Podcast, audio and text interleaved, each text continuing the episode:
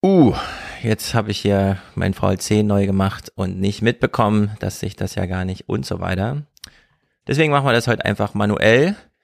Ähm, was wollte ich sagen? Genau. Die ganz alten Geister und die noch älteren äh, machen hier Tovu wa Bohu oder wie es so schön heißt. Wir gucken uns das alles an. Alias Fernsehpodcast präsentiert von niemandem leider. Bessert dich vielleicht.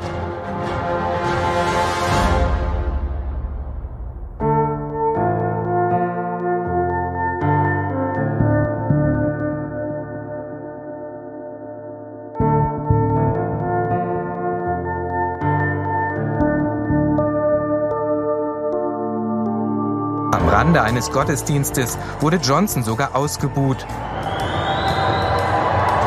Spätestens da hatte manch einer genug. Opening the doors. I think there she is.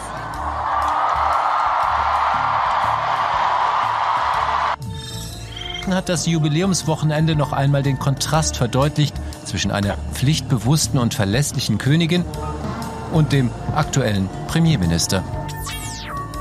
President of the United States trying to stop the transfer of power. Also ganz offenbar versucht die Altkanzlerin die Deutungshoheit über 16 Jahre Angela Merkel als Kanzlerin äh, zu erlangen.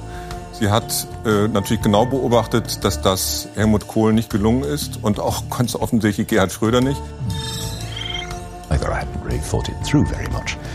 Um, I think, if I can say it, sheer personal affection somebody who was unceasingly supportive and kind and generous in my regard did make a difference, of course. I just, I liked her. I liked spending time with her um, and in, enjoyed, enjoyed our conversations, looked forward to them. I freely confess that my warmth towards the monarchy owes a lot to, to her.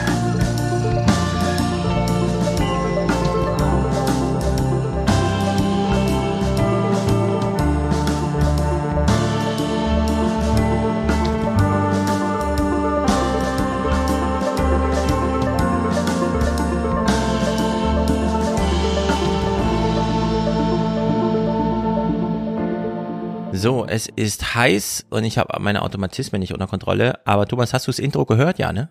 Ich habe das Intro gehört. Ah, sehr gut, ja. Alles, alles schön. Ich habe mich sehr gefreut. Bist du im Bilde mit äh, Ro, Ro, Rowan Williams, heißt er? Äh, äh, dem, dem uns. Bischof. Genau, der ehemalige Erzbischof von Canterbury. Er beweist eine Sache immer wieder, nämlich, dass die Königin anscheinend als, als wenn man, wenn man längere Zeit menschlich mit ihr verbringt, Ja. tatsächlich einfach kein Ekelpaket ist. Das äh, stimmt. Allerdings ist sie, glaube ich, auch sehr mit ihrer Familie geschlagen. Das stimmt. Sie nimmt sich dann die Auszeit im gemeinen Volke, das sie anhimmelt und schlägt sie alle in ihren Bann.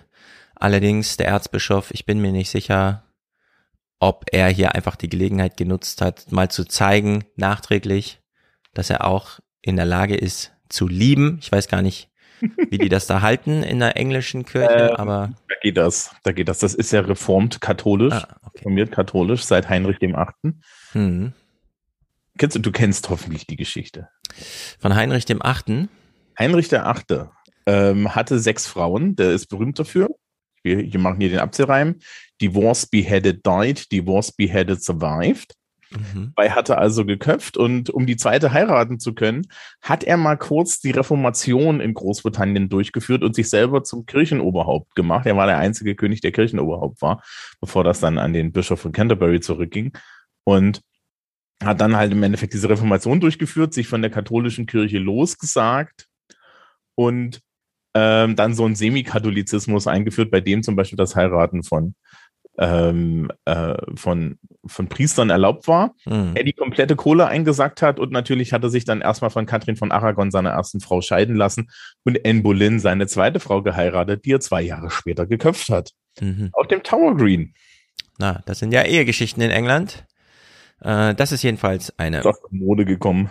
sehr süße Liebesgeschichte, die wir hier kurz dargeboten bekommen haben durch die BBC. Wir gucken also heute mal wieder ein bisschen BBC, denn in England war mehr los. ja, in Deutschland sind sie ein bisschen Zug gefahren und so, da könnte man jetzt ewig lange drüber reden, aber nein, in England war richtig was los. Ähm, Ja, also ich habe jetzt auch wir haben jetzt noch Ferien. Äh, Ich habe das Leben in vollen Zügen genossen, die letzten Tage im Regionalexpress nach Nürnberg, weil ich habe auch ein 9-Euro-Ticket. Und da muss man halt einfach sagen, also das ist auch nicht repräsentativ, weil in Erlangen ist so ein Massenbesäufnis, das nennt sich Bergkirchweih. Und dann hast du halt so einen Regionalzug einfach bis zum Rand voll mit singenden Menschen in Trachtenjankern. Egal ob 9-Euro-Ticket oder nicht. Ja, weil Ja. mit dem Auto fahren die nicht. Mhm. Ja, das sind die Partys, die man in Deutschland feiert. In England geht's anders zu. Ähm, wir hören diese Christian Sievers Moderation und dann äh, kann, können wir hier echt noch mal was dazu sagen. Wir haben es auch schon mal angedeutet, aber jetzt ist es sozusagen wieder aktuell. England, das ist echt mal ein Land, das muss man einfach sagen. Die Queen hat sich heute Abend auf Schloss Windsor zurückgezogen, denn vor ihrer Londoner Stadtresidenz ist es laut. Sehr laut. Dort läuft gerade die Platinum Party at the Palace, das große Musikspektakel zu Ehren des 70. Thronjubiläums von Elisabeth II. Mit zwei Bühnen unmittelbar vor Buckingham Palace, das gab es noch nie.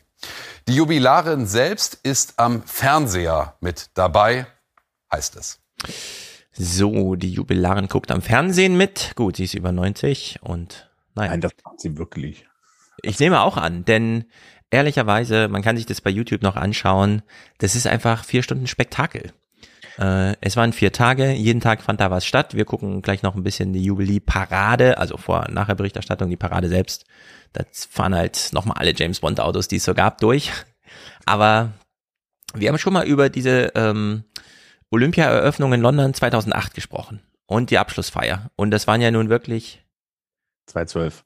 äh, 2012, richtig, nicht zu früh. Acht war ja in Peking, genau. Äh, genau, in Peking hat ja äh, Boris Johnson damals als Sonderbürgermeister die Fahne übernommen und dabei das Jackett nicht zugehabt, was alle für ein Fauxpas hielten und wir so dachten, naja, der ist halt so ein irrer äh, Bürgermeister, kennt so. Jetzt wissen wir, okay, der ist wirklich irre. Naja, genau, 2012, ähm, Eröffnungsfeier und Abschluss, das, da hat man ja einmal die ganze äh, musikalische Geschichte Englands so richtig ähm, und jetzt stellt man fest, ah ja, äh, da fehlt ja sogar noch ein bisschen was. Beispielsweise war am Klavier äh, Andrew Lloyd Webber mit Lin Manuel Miranda, Mirinda oder wie er heißt, hier Hamilton und so weiter. Und sie haben gemeinsam für die Queen gesungen, im Duett.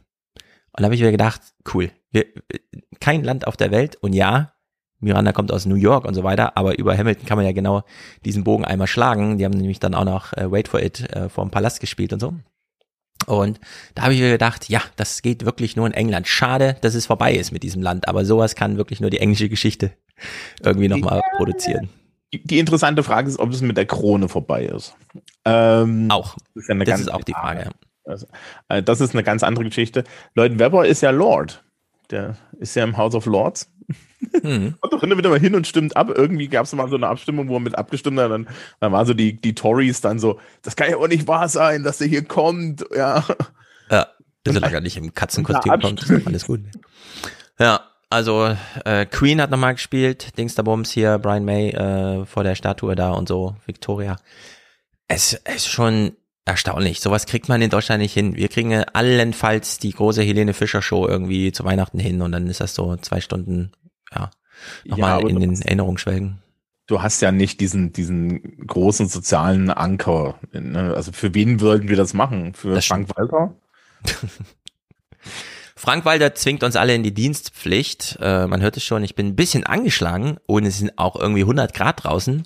Äh, wir geben uns dieser Dienstpflicht allerdings hin. Äh, für heute Abend. Es sind auch 200 Leute, die hier gerade live zuschauen. Das finde ich erstaunlich. Grüße an euch alle. Jürgen allerdings sitzt wieder in Montevideo und da kommt der Winter, hat er eben schon geschrieben. Also hier ist heiß. Oh, Francesco, Grüße an dich auch. Gut, äh, wir bleiben mal hier in England sowieso die ganze Zeit, denn es gibt sozusagen, zu jedem Licht gehört ja Schatten. Äh, Boris Johnson hat ja ein Misstrauensvotum überstanden. Das schieben wir allerdings hinter die ganze Queen-Berichterstattung, denn wir wollen ja wissen, wie geht's eigentlich nach der Queen weiter. Denn wenn die Queen geht, dann haben auch wir nur noch Frank Walter. Das ist auch ein bisschen problematisch. Es ist ja auch ein bisschen eine globalisierte Queen, finde ich so ein bisschen.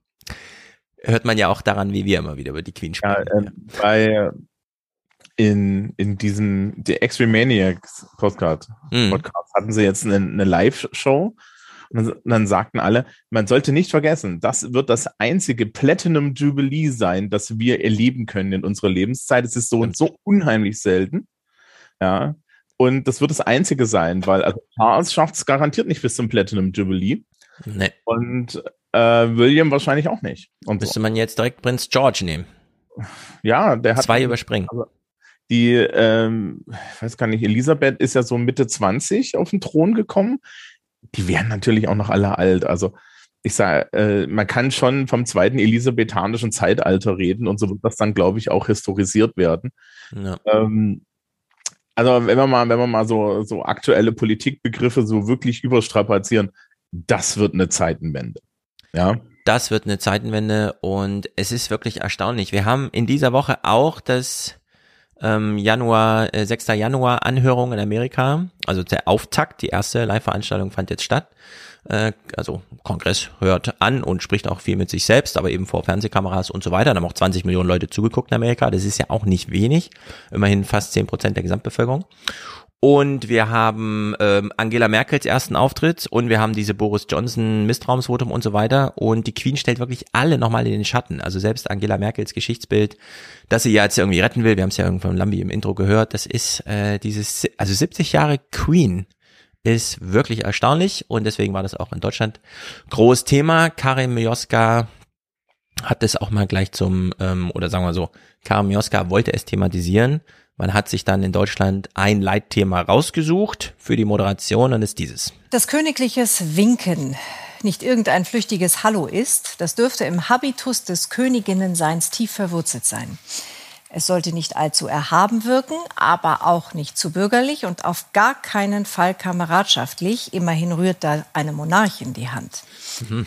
Elisabeth II. hat in diesem Metier eine gewisse Routine entwickelt in den 70 Jahren ihrer Regentschaft. Und heute, zum Abschluss des Thronjubiläumsfestes, gab es überraschend und sehr zur Freude der royalen Fangemeinde noch einmal eine kurze Winke-Winke-Show auf hohem Balkone. Das stimmt, aber nicht nur da, denn ich dachte auch zuerst, oh naja, wieso macht sie jetzt das königliche Winken, nur weil sie diese Puppen da so schön abgefilmt haben für den Hintergrund. Stellt sich raus, das königliche Winken war doch nochmal ganz großes Thema äh, auf der großen Parade. Aber wir sehen es gleich, wenn wir uns die Sky News dazu anschauen. Diese Teile da sind The Solar Queen. Mhm. Das ist wie so ein Taschenrechner, ist ein Solar-Ding unten ah, drin. Ja. Du kannst dir die halt ins Fenster stellen, dann winkt die immer. 70 Jahre. Ja, ja. bis, das, bis sie technisch versagt. Ich finde das auch schön, dass es eine Variante mit Tiara gibt. Ähm, mit was? Nein, die Linke hat eine Tiara. Ah, ah, ah, ja. eine, eine Brosche, würden wir hier sagen, aber es gibt nein, ein Fachwort dafür. Auf dem Kopf ist die Tiara. Ach so, oben. Ah ja, weil sie hat auch am Kleid. Ah, ja, stimmt. Jetzt, ja. wo du mich darauf hinweist. Das ist so ich dieses typische. Ich bin heute dein Seemann Eggebrecht. Ja, genau. Und Nein, ich hätte das, ich hätte gesagt Diadem äh, übersehen, wenn du mich nicht darauf hingewiesen hättest, aber stimmt, äh, ganz links, die trägt's ja.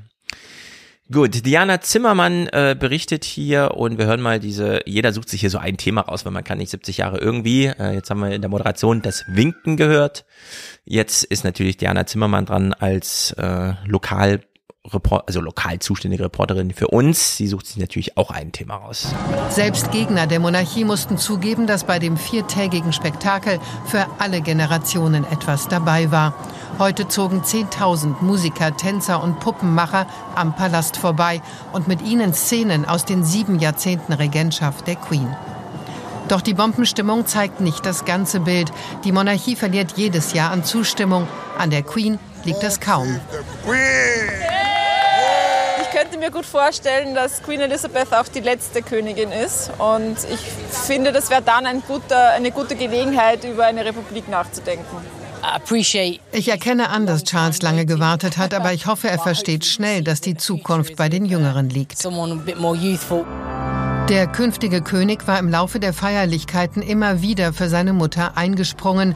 Das geschah, um die 96-Jährige zu schonen, aber auch, so wird spekuliert, damit die Briten ihn als unausweichlich anerkennen. Your Majesty, Mummy. Der wenig populäre Thronfolger bedankte sich bei seiner Mutter für ihren lebenslangen Einsatz. Du lachst und weinst mit uns. Am wichtigsten aber, du warst 70 Jahre lang für uns da und schreibst weiter Geschichte. So, Diana Zimmermanns Thema war also, ist das alles eigentlich so alternativlos, wie es uns immer dargestellt wird? Und ja, ist es. Ja, genau. Also, also ja, äh, wenn man genau zuhört. Ja. Es geht ja, die einzige, die einzige Person, die irgendwas mit Republikanertum gesagt hat, war, ich weiß nicht, wie lange sie da gejagt hat, bis sie einen deutschen O-Ton gekriegt hat. Ja, ähm, das wird natürlich nicht passieren. Und die Frage ist auch, wie Charles seine Rolle ausfüllt. Das ist eine ganz andere Geschichte. Wir sind gespannt. Aber natürlich geht das nicht, weil ähm, dafür müsstest du jetzt tatsächlich eine erstaunlich lange Verfassungsgeschichte irgendwie in die Tonne treten. Ja. Also, ne, es ist eine andere Sache mit den Schotten, wenn die sagen, okay, wir machen uns unabhängig, dann schreiben wir eine Verfassung und machen das alles neu. Mhm. Da gab es auch schon, es gibt auch im Endeffekt eine schottische semi-republikanische Tradition und so. Das ist so ein bisschen historisch noch eine andere Geschichte. Also die hatten schon ein starkes Parlament irgendwann und solche Geschichten. Ja, ja. also waren, und waren halt auch mal eigenständig, auch mit einem eigenständigen König und so. Ähm, das ist hier ja nicht der Fall. Ja, Jetzt kann man länglich über die Glorious Revolution und so weiter reden, aber im Endeffekt, die, die Linien ziehen sich sehr lange durch. Ja, und ich äh, finde sowieso, wenn die Schotten das jetzt neu machen, grundsätzlich ist ja diese Frage der obersten Repräsentation nur eine unter vielen, die regelt man dann mit. Wir können natürlich hier den Engländern auch immer nur empfehlen, schreibt euch mal eine ganz neue Verfassung, angefangen bei äh, dem ganzen Wahlsystem und so weiter, wie das so funktioniert wird aber nicht dazu kommen. Äh, wenn man wirklich nur jetzt, weil die Gelegenheit da ist, was weiß ich, in zwei Jahren stirbt die Queen und dann will man das irgendwie regeln, will man das dann wirklich anfassen, das heiße Eisen in dieser Trauerphase? Und nee. zweitens, man muss ja eine Alternative vorschlagen. Und wenn man sich dann umguckt in der Welt, wir in Deutschland zum Beispiel wählen einfach aus dem Kreise der Politiker, die wir haben, irgendjemanden. So, wenn die Briten sich jetzt anschauen, aus welchem Kreise die dann wählen würden, die kämen ja auch nicht richtig da, also das würde ja, äh, sollte das dann Zufriedenheit herstellen bei denjenigen, die mit der Queen oder mit Charles oder mit William unzufrieden sind? Also das sind ja alles so äh, sinnlose Diskussionen, solange man das nicht wirklich mal thematisiert, was die, was konkret die Alternative wäre. Überleg dir mal, die hätten irgendwie Margaret Thatcher zur Staatspräsidentin. Ja, das ist doch Quatsch irgendwie. Also das ist alles. Also das spaltet ja das Volk komplett genau, das ist alles totaler Humbug. Die sollen mal froh sein, dass sie diesen Teil einfach mal geregelt haben. Äh, ich fände es auch in Deutschland dieses, wie wählen wir einen Bundespräsidenten? Ja, das ist doch die größte Quatschveranstaltung, die es gibt. Da treffen ja. sich irgendwie die beiden Parlamente und dann lädt man so ein paar Celebrities ein und dann sagt man irgendwie, der ist es jetzt, ja. Ja, aber das ist, also das, bei Max Weber, ne, gibt es ja, ja, verschiedene Herrschaftsformen. Das hier ist traditionale Herrschaft, ne? Mhm. Die Begründung ist, wie warum die halt, ja. ja. Und in Deutschland ist es halt legale Herrschaft. Ne? Da steht halt im, Grund, im Grundgesetz ähm, die größtmögliche Volksvertretung, was dann die Bundesversammlung ist, plus Olivia Jones und ähm, Lady Bitch Ray und wer da alles mhm. noch kommt. Gegen die habe ich alle gar nichts, will ich mal ausdrücklich sagen. Gerade Olivia Jones und Lady Bitch Ray. Ja, also, die ja, werfen das ja sogar noch auf, muss man ehrlicherweise sagen es, es, es, es kommen auch AfD-Abgeordnete aus Thüringen, die dürfen auch mitmachen. Ja, ne? genau, das ist das durch unsere Bevölkerung.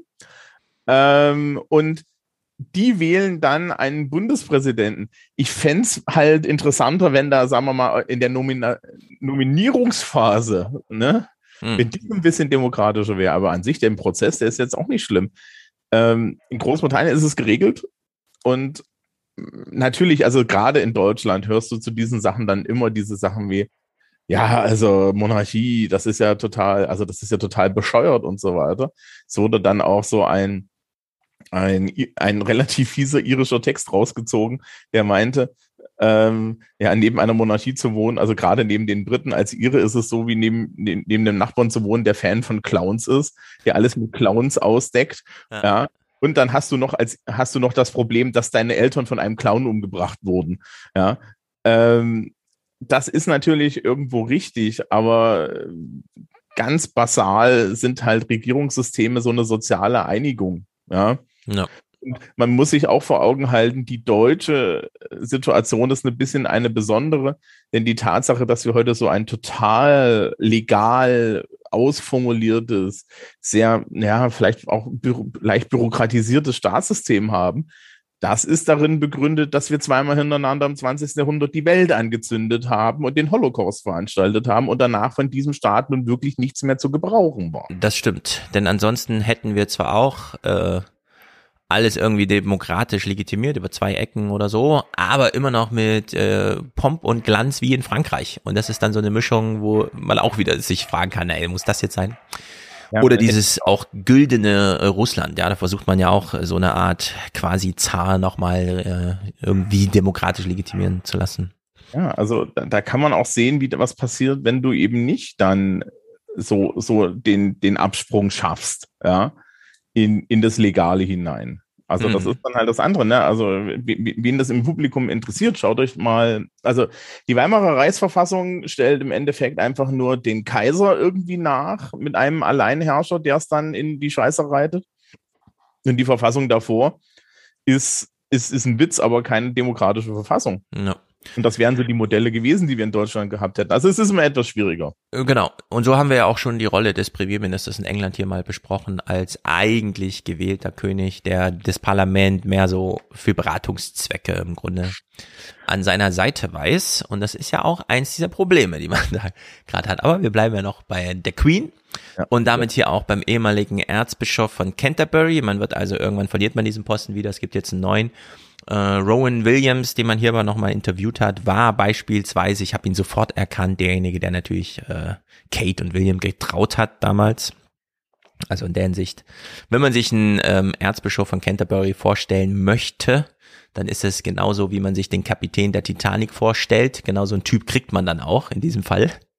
Also äh, nicht allzu ähm, äh, wie soll man sagen, so äh, dezent, aber trotzdem mit weißem Vollbart und so weiter, also wie man sich das halt so im Film vorstellt. Man hätte ihn nicht besser schnitzen können. Und er war hier im Gespräch und es platzte gleich aus ihm heraus, er ist verliebt in die Queen. Er ist so richtig verknallt. Rowan Williams was in the role from 2002 to 2012. He gave the formal service of blessing after the Duke and Duchess of Cornwall's civil marriage and officiated at the Duke and Duchess of Cambridge's wedding. I spoke to him earlier and he described getting to know the Queen while staying at Sandringham, Sandringham in his first year as Primate. I think what struck me from quite early on was the Queen's sense of humour and, and the warmth that she can generate around herself. Obviously, all those around her are aware of who she is and what she is. But I think she's, she has a gift for, for bringing out that almost domestic atmosphere. The warmth. Also ein sehr schönes Wort, das immer wieder kommt und man denkt sich so, ah, wie, wie, wieso ist es so kompliziert, so ein einfaches, kurzes Wort so kompliziert auszusprechen?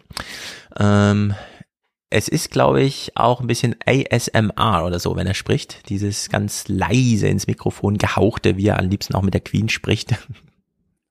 Ist halt ein großer Prediger wahrscheinlich. Also das ja. man schon. Da hat jemand sein Handwerk verstanden und wendet es hier nochmal an. Und ja, von all den Liebeserklärungen, die die Tage abgefeuert wurden hier medial, wirklich vielleicht eine der schönsten. And I wonder what your view of the monarchy was before, and did your relationship with the Queen alter your view of the monarchy? It did, rather, to be honest. I'd never been a great monarchist by conviction, though I wasn't, I think, a principled Republican either. I hadn't really thought it through very much. Um, I think, if I can say it, sheer personal affection to somebody who was unceasingly supportive and kind and generous in my regard did make a difference, of course. I just, I liked her. I liked spending time with her um, and in, enjoyed, enjoyed our conversations, looked forward to them. I freely confess that my warmth towards the monarchy owes a lot to, to her. So while I have a bit of head scratching about the hereditary principle, a bit of head scratching about aspects of how the, if you like, the, the cottage industry of monarchy has developed the last few decades, the royal family has expanded beyond anybody's imagination. Nonetheless, um, faced with the alternative of the monarchy and an elected head of state, I'm certainly not going to rush down the Republican road here. Rowan Williams, thank you very much indeed. You're welcome. So, the cottage industry of monarchy. So, so. Warum nicht? Ja, die, die, die, die, kleinen Handwerker, die daheim sitzen und Regierungen herstellen. Ja. bisschen großes Heim und so. Es ist, es ist nicht wirklich ein Cottage. Ähm, er hat aber, er hat aber einen ganz interessanten Punkt aus meiner Sicht, nämlich er sagt selber, also ganz ehrlich, so viele der Prinzipien, die da sind, das ist alles besteuert. Mhm. Ja, ich war auch nie ein großer Monarch, das äh, Monarchist oder so, das war einfach da. Ich war auch kein Republikaner, das war auch da, auch nicht da. Mhm. Aber die Person macht's. Ja. Ja, und ich glaube, das ist, das ist dann halt auch die Herausforderung jetzt für, für Charles, ne? Du, du, du trittst halt in große Fußstapfen. Ne? Vor Elisabeth war es jetzt auch nicht sonderlich prickelnd. Also ihr Vater ist ja im Endeffekt an die Macht gekommen, nachdem sein Bruder, der eigentlich der König war, eine Amerikanerin geheiratet hat und äh, abgedankt hat, bevor er so richtig gekrönt wurde. Hm. Ja, das heißt also, der wollte nicht. Der Vater ist dann relativ fix gestorben und sie saß dann auf einmal relativ jung in dieser Position. Tja, äh, ich bin jetzt hier die Königin. Ja, super. Ja. Und ich glaube, da ist auch so ein bisschen was drin, ja. Während Charles sein halbes Leben lang irgendwie darauf gewartet hat, mal an den Drücker zu kommen und halt auch, glaube ich, nicht sonderlich glücklich war in dem, was er da tun musste. Ne? Genau. Charles hat ja eh seine eigene Liebesgeschichte, die er da mitbringt mit Lady Di. Auch das war ja nochmal Thema bei dem großen Konzert. Zumindest äh, Elton John, der ja gerade tourt, war nicht da, aber man hat auf dem äh, Palast nochmal projiziert, sein Candle in the Wind und so weiter. Und diese Frage, die du jetzt aufgeworfen hast, so, er will jetzt nicht die Road down rushen to, zur, zur Republik, ähm, aber so richtig, ja, es ist halt die Person gewesen und jetzt haben wir vielleicht bald nur noch die Institution und die Person muss sich dann neu einfinden. Das war natürlich hier immer wieder Thema, beispielsweise äh, auch in den BBC-Nachrichten, als sie mit Tina Brown sprachen. Und da beginnen wir mal bei der Frage, wenn jetzt die Person so eine große Rolle spielte und wir hier vom Erzbischof hörten, wie verknallt er in sie war, durfte die Queen ihn eigentlich so ein bisschen zurücklieben? Und die Antwort ist nein, denn äh, sie ist ja Queen Institution ein bisschen mehr als Person. You know, always the Queen had had it had been enough for her to simply be. Essentially, her role is to be, to not show emotion, to actually be above the fray while not being aloof from the fray. And suddenly, she was asked to being to emote. She was asked to kind of come, you know, turn up and sort of shed tears and emote. And that's not what the Queen does, not what she's trained to do, and not what she wants to do. Vielleicht gilt umso mehr, dass sie das dann im Hinterzimmer doch war und der Erzbischof uns da Einblick gegeben hat, dass es sozusagen ihre öffentliche Rolle vor Publikum war. Äh, keine Emotionen, hier geht's ums Land und so weiter. Ja, Wer weiß. Es, ist halt auch die Frage, ne, wenn die Institu das ist ja so eine so eine ganz komisches Zusammenfallen von Institution und Person. Mhm. Ja, das haben wir ja, das kennst du als in Deutschland ja nicht, ne? Also du kannst halt, ja. Es ist richtig vormodern, ja. Ja, du kannst, also wenn du, ne, es gibt ja diese berühmten, damals noch so Angela Merkel im Supermarkt treffen, jetzt wahrscheinlich eher äh, ja, Robert Habeck im Späti treffen. Ja. Ja, äh, wo er sich noch eine, noch eine Packung Rahmen holt, damit er dann irgendwie das nächste machen kann.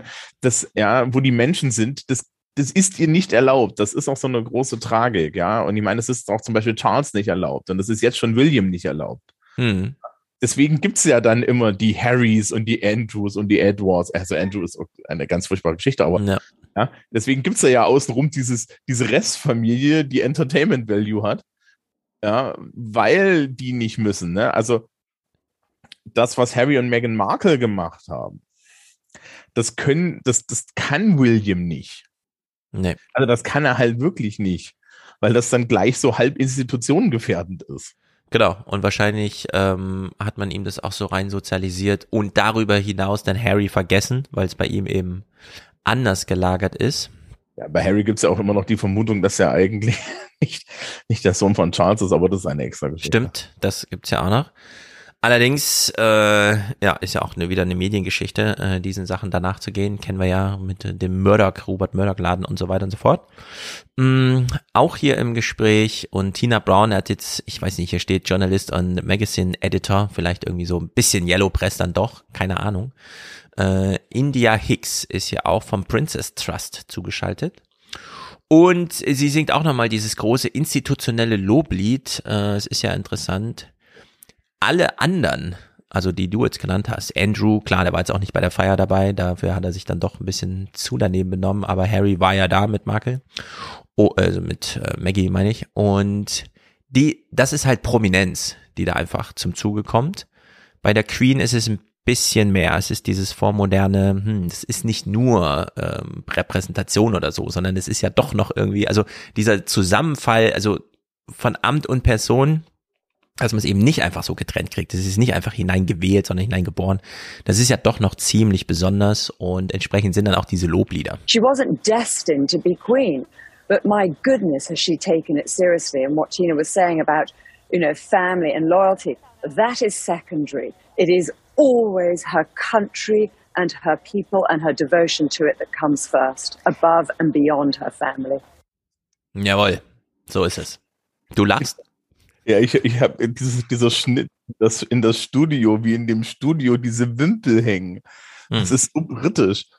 Kannst du, könntest du dir vorstellen, dass am Tag der deutschen Einheit im, im Tagesschaustudio so, so Ja. eine, so eine schwarz-rot-goldene Galande hängt? Also ich weiß noch, wie nach dem Wahlsieg 2017 oder so Merkel auf ihre Parteitagsbühne ging und dort dem Gröhe, der mal Gesundheitsminister war, das äh, deutsche Fähnchen aus der Hand nahm, weil man das hier nicht so macht. Und äh, in der Hinsicht ist das in dem Fernsehstudio erst recht nicht möglich. Ja, Mm. aber wie geht das? Ähm, ich glaube, sie ist ja also in diese Situation hineingewachsen. Ich habe ich hab doch schon vorhin äh, drüber nachgedacht. Ich glaube, die, war halt einfach in dieser Situation, oh shit, jetzt steckst du da drinne. Also, Mhm. wir werden ja öfter mal in unsere Biografie so verwickelt, ne? Ja, das stimmt. Und Das- es gibt, äh, ja, man kann nicht über alles frei entscheiden. Das wissen natürlich alle. Und warum sollte das, äh, also ich finde, da ist das immer gar nicht so besonders in diesen Königshäusern, sondern sie kriegen halt ein Leben vorgegeben und das müssen sie dann halt leben. Aber das heißt ja trotzdem nicht, dass das irgendwie alles wahnsinnig kompliziert und deswegen so Ye- Yellow Press mäßig und so. Äh, die, die Möglichkeitskorridore sind halt beschränkt. Und im Falle von so einem, von so einer Königsfamiliengeburt vielleicht sehr viel weniger als in so einem normalen Leben. Also in der Hinsicht finde ich das auch immer ein bisschen übertrieben diskutiert, so insgesamt. Ja, also gerade da kann ich wirklich immer wieder empfehlen, diese Serie The Crown. Ich glaube, das gibt's immer noch auf Netflix. Ja. Ähm, nicht die aktuell, also es wird ja immer aktueller. Das ist jetzt, die sind jetzt mit der aktuellen Staffel sind sie schon relativ so, ist das sind so die Diana-Jahre und dieser ganze Kram. Mhm. Aber gerade die ersten zwei Staffeln, wo sie junge Königin ist und sich da finden muss und dann halt auch irgendwie, ist natürlich alles dramatisiert und viele sich, Sachen sind nicht ganz so klar. Aber man kann so ein Gefühl dafür kriegen, wie das ist, wenn du in den, ja, 50ern, ja, Mhm. ich so, so knapp, ja, als junge Frau auf einmal ähm, so eine so eine Krone aufgesetzt bekommst. Mhm. Ja? Und dann diese Krone, also im wahrsten Sinne des Wortes, diese Krone hat ein Gewicht, ja. ähm, die, die, mit der man gekrönt wird, ist irgendwie so im 5 bis 10 Kilo Bereich. Da gibt's, äh, sie hat mal, hat mal gemeint, also wenn du da nicht gerade sitzt, bricht dir das Genick. Mhm. Ähm, es ist, ich, es kann sich halt keiner vorstellen, ja. Also du hat, niemand hat so viel Verantwortung und kann die auch nicht loswerden. Mhm. Also das, die Abdankung ist ja auch nicht vorgesehen zum Beispiel. Ja, also ich will's nicht übertreiben oder überspitzen, aber dieses ähm, Verantwortung und so weiter. Jetzt, wo ich äh, das Buch fertig geschrieben habe, da gibt's natürlich auch ein paar Abschnitte zum Thema Alleinerziehende. Und als Alleinerziehende hast du in Deutschland ja das Schicksal, dass du zur Hälfte in die Armut, also in die Armutsbetroffenheit rutscht, in die 60 Prozent Medianeinkommen und so weiter. Und da kannst du dir mit zwei, drei Kindern zu Hause genauso wenig Ausrutscher erlauben in deinem Alltag wie in, so, in dieser Queen-Rolle. Du bist nur nicht unter, ja, das kommt dann dazu, dass du mehr so eher aus der Einsamkeit heraus als unter dieser extremen Beobachtung.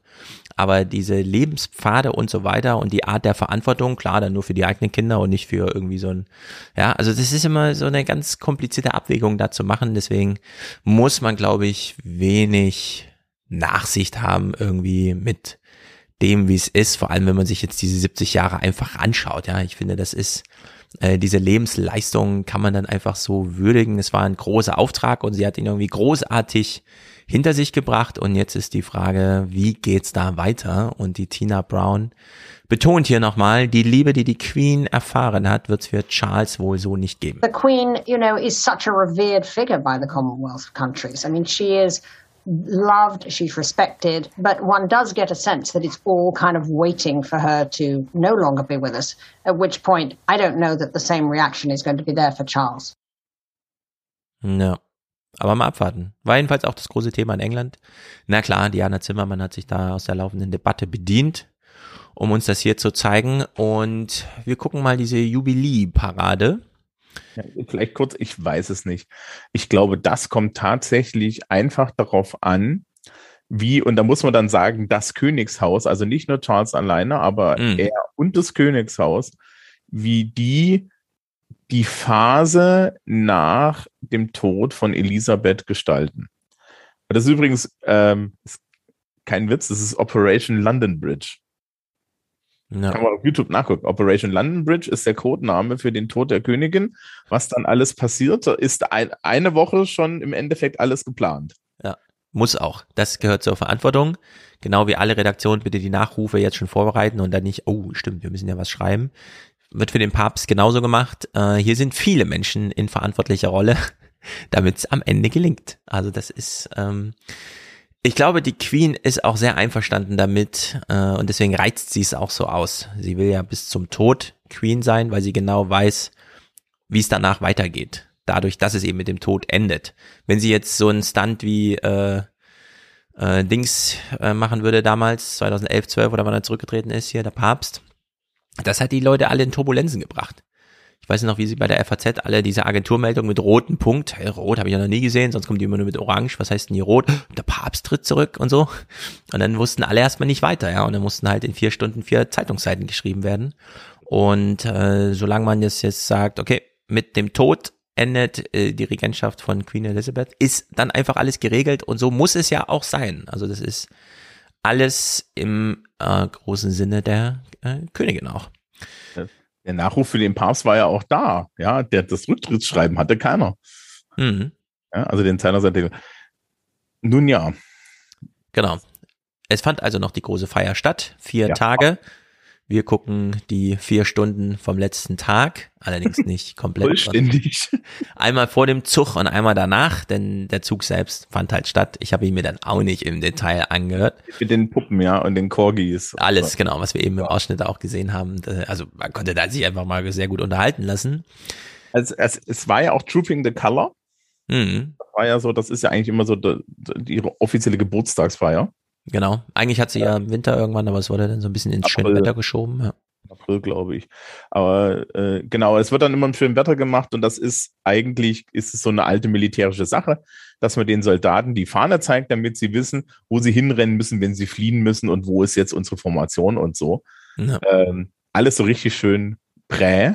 Ja, und so sitzen dann in der Sonne Leute mit Bärenfellmützen auf und sind total stolz, dass sie dort schwitzen. Und zwar Hunderte. Ich war überrascht. Es ist ja ein riesiger Aufmarsch, der da stattfindet. Und das sind auch, ne, das ist dann so die Besten der Besten der Besten, Sir. Und es ist eine Riesenehre und lauter solche Sachen. Ja. Genau. Am vierten Tag, also Trooping the Color abgeschlossen, äh, Konzert hinter sich gebracht. Äh, das ist dann nur noch sozusagen das Spektakel in ganz London. Riesige Fahrt, tausende Menschen, die da den Zug gestalten. Wir gucken mal die Sky News, denn das habe ich auf YouTube gefunden von diesem Tag und äh, wir lassen uns hier mal begrüßen. A very good afternoon to you. We're here live for the fourth and final day of national celebrations for the Queen's Platinum Jubilee. We're building up to the spectacular People's Pageant, which will kick off later this hour. Um, Alistair is here with me, and Alistair, 400 kids singing behind us, and even you will recognise this song that they are going to perform in just a moment. So, bla bla bla, genau im richtigen Moment haben sie ihre Sendung begonnen. Hinten beginnen schon die 400 Kinder zu singen. ähm, und äh, Tagesordnungspunkt 2 bei Sky News war dann so ein komisches Hunderennen. Sie haben also in, hin und her geschaltet, wo überall was los war. Es gab 16.000 Partys, haben sie gemeint, in ganz England. Die man hätte irgendwie aufsuchen können, um mitzufeiern. Und in dem Fall hat man sich für ein kleines Hunderennen entschieden. Zehn Hunderennen um die Wette. Ich habe jetzt alles mal rausgeschmissen mit, äh, die Moderatorin sagt, ah ja, da heißt ein Hund wie meiner zu Hause, also setze ich mal auf den. Und der Moderator vor Ort sagt dann, nee, ich nehme aber Toffee, weil der klingt irgendwie besser und so. Wir gucken uns einfach nur dieses Hunderennen selbst an und kriegen auch hier so ein bisschen die Stimmung mit, die die ganzen vier Stunden da irgendwie so herrschen. There you go. The It's a commentator's nightmare for you, James. Okay, here we go. And they're off. And it's the purple in front. Georgie. Georgie's. Oh no, uh, Georgie. oh.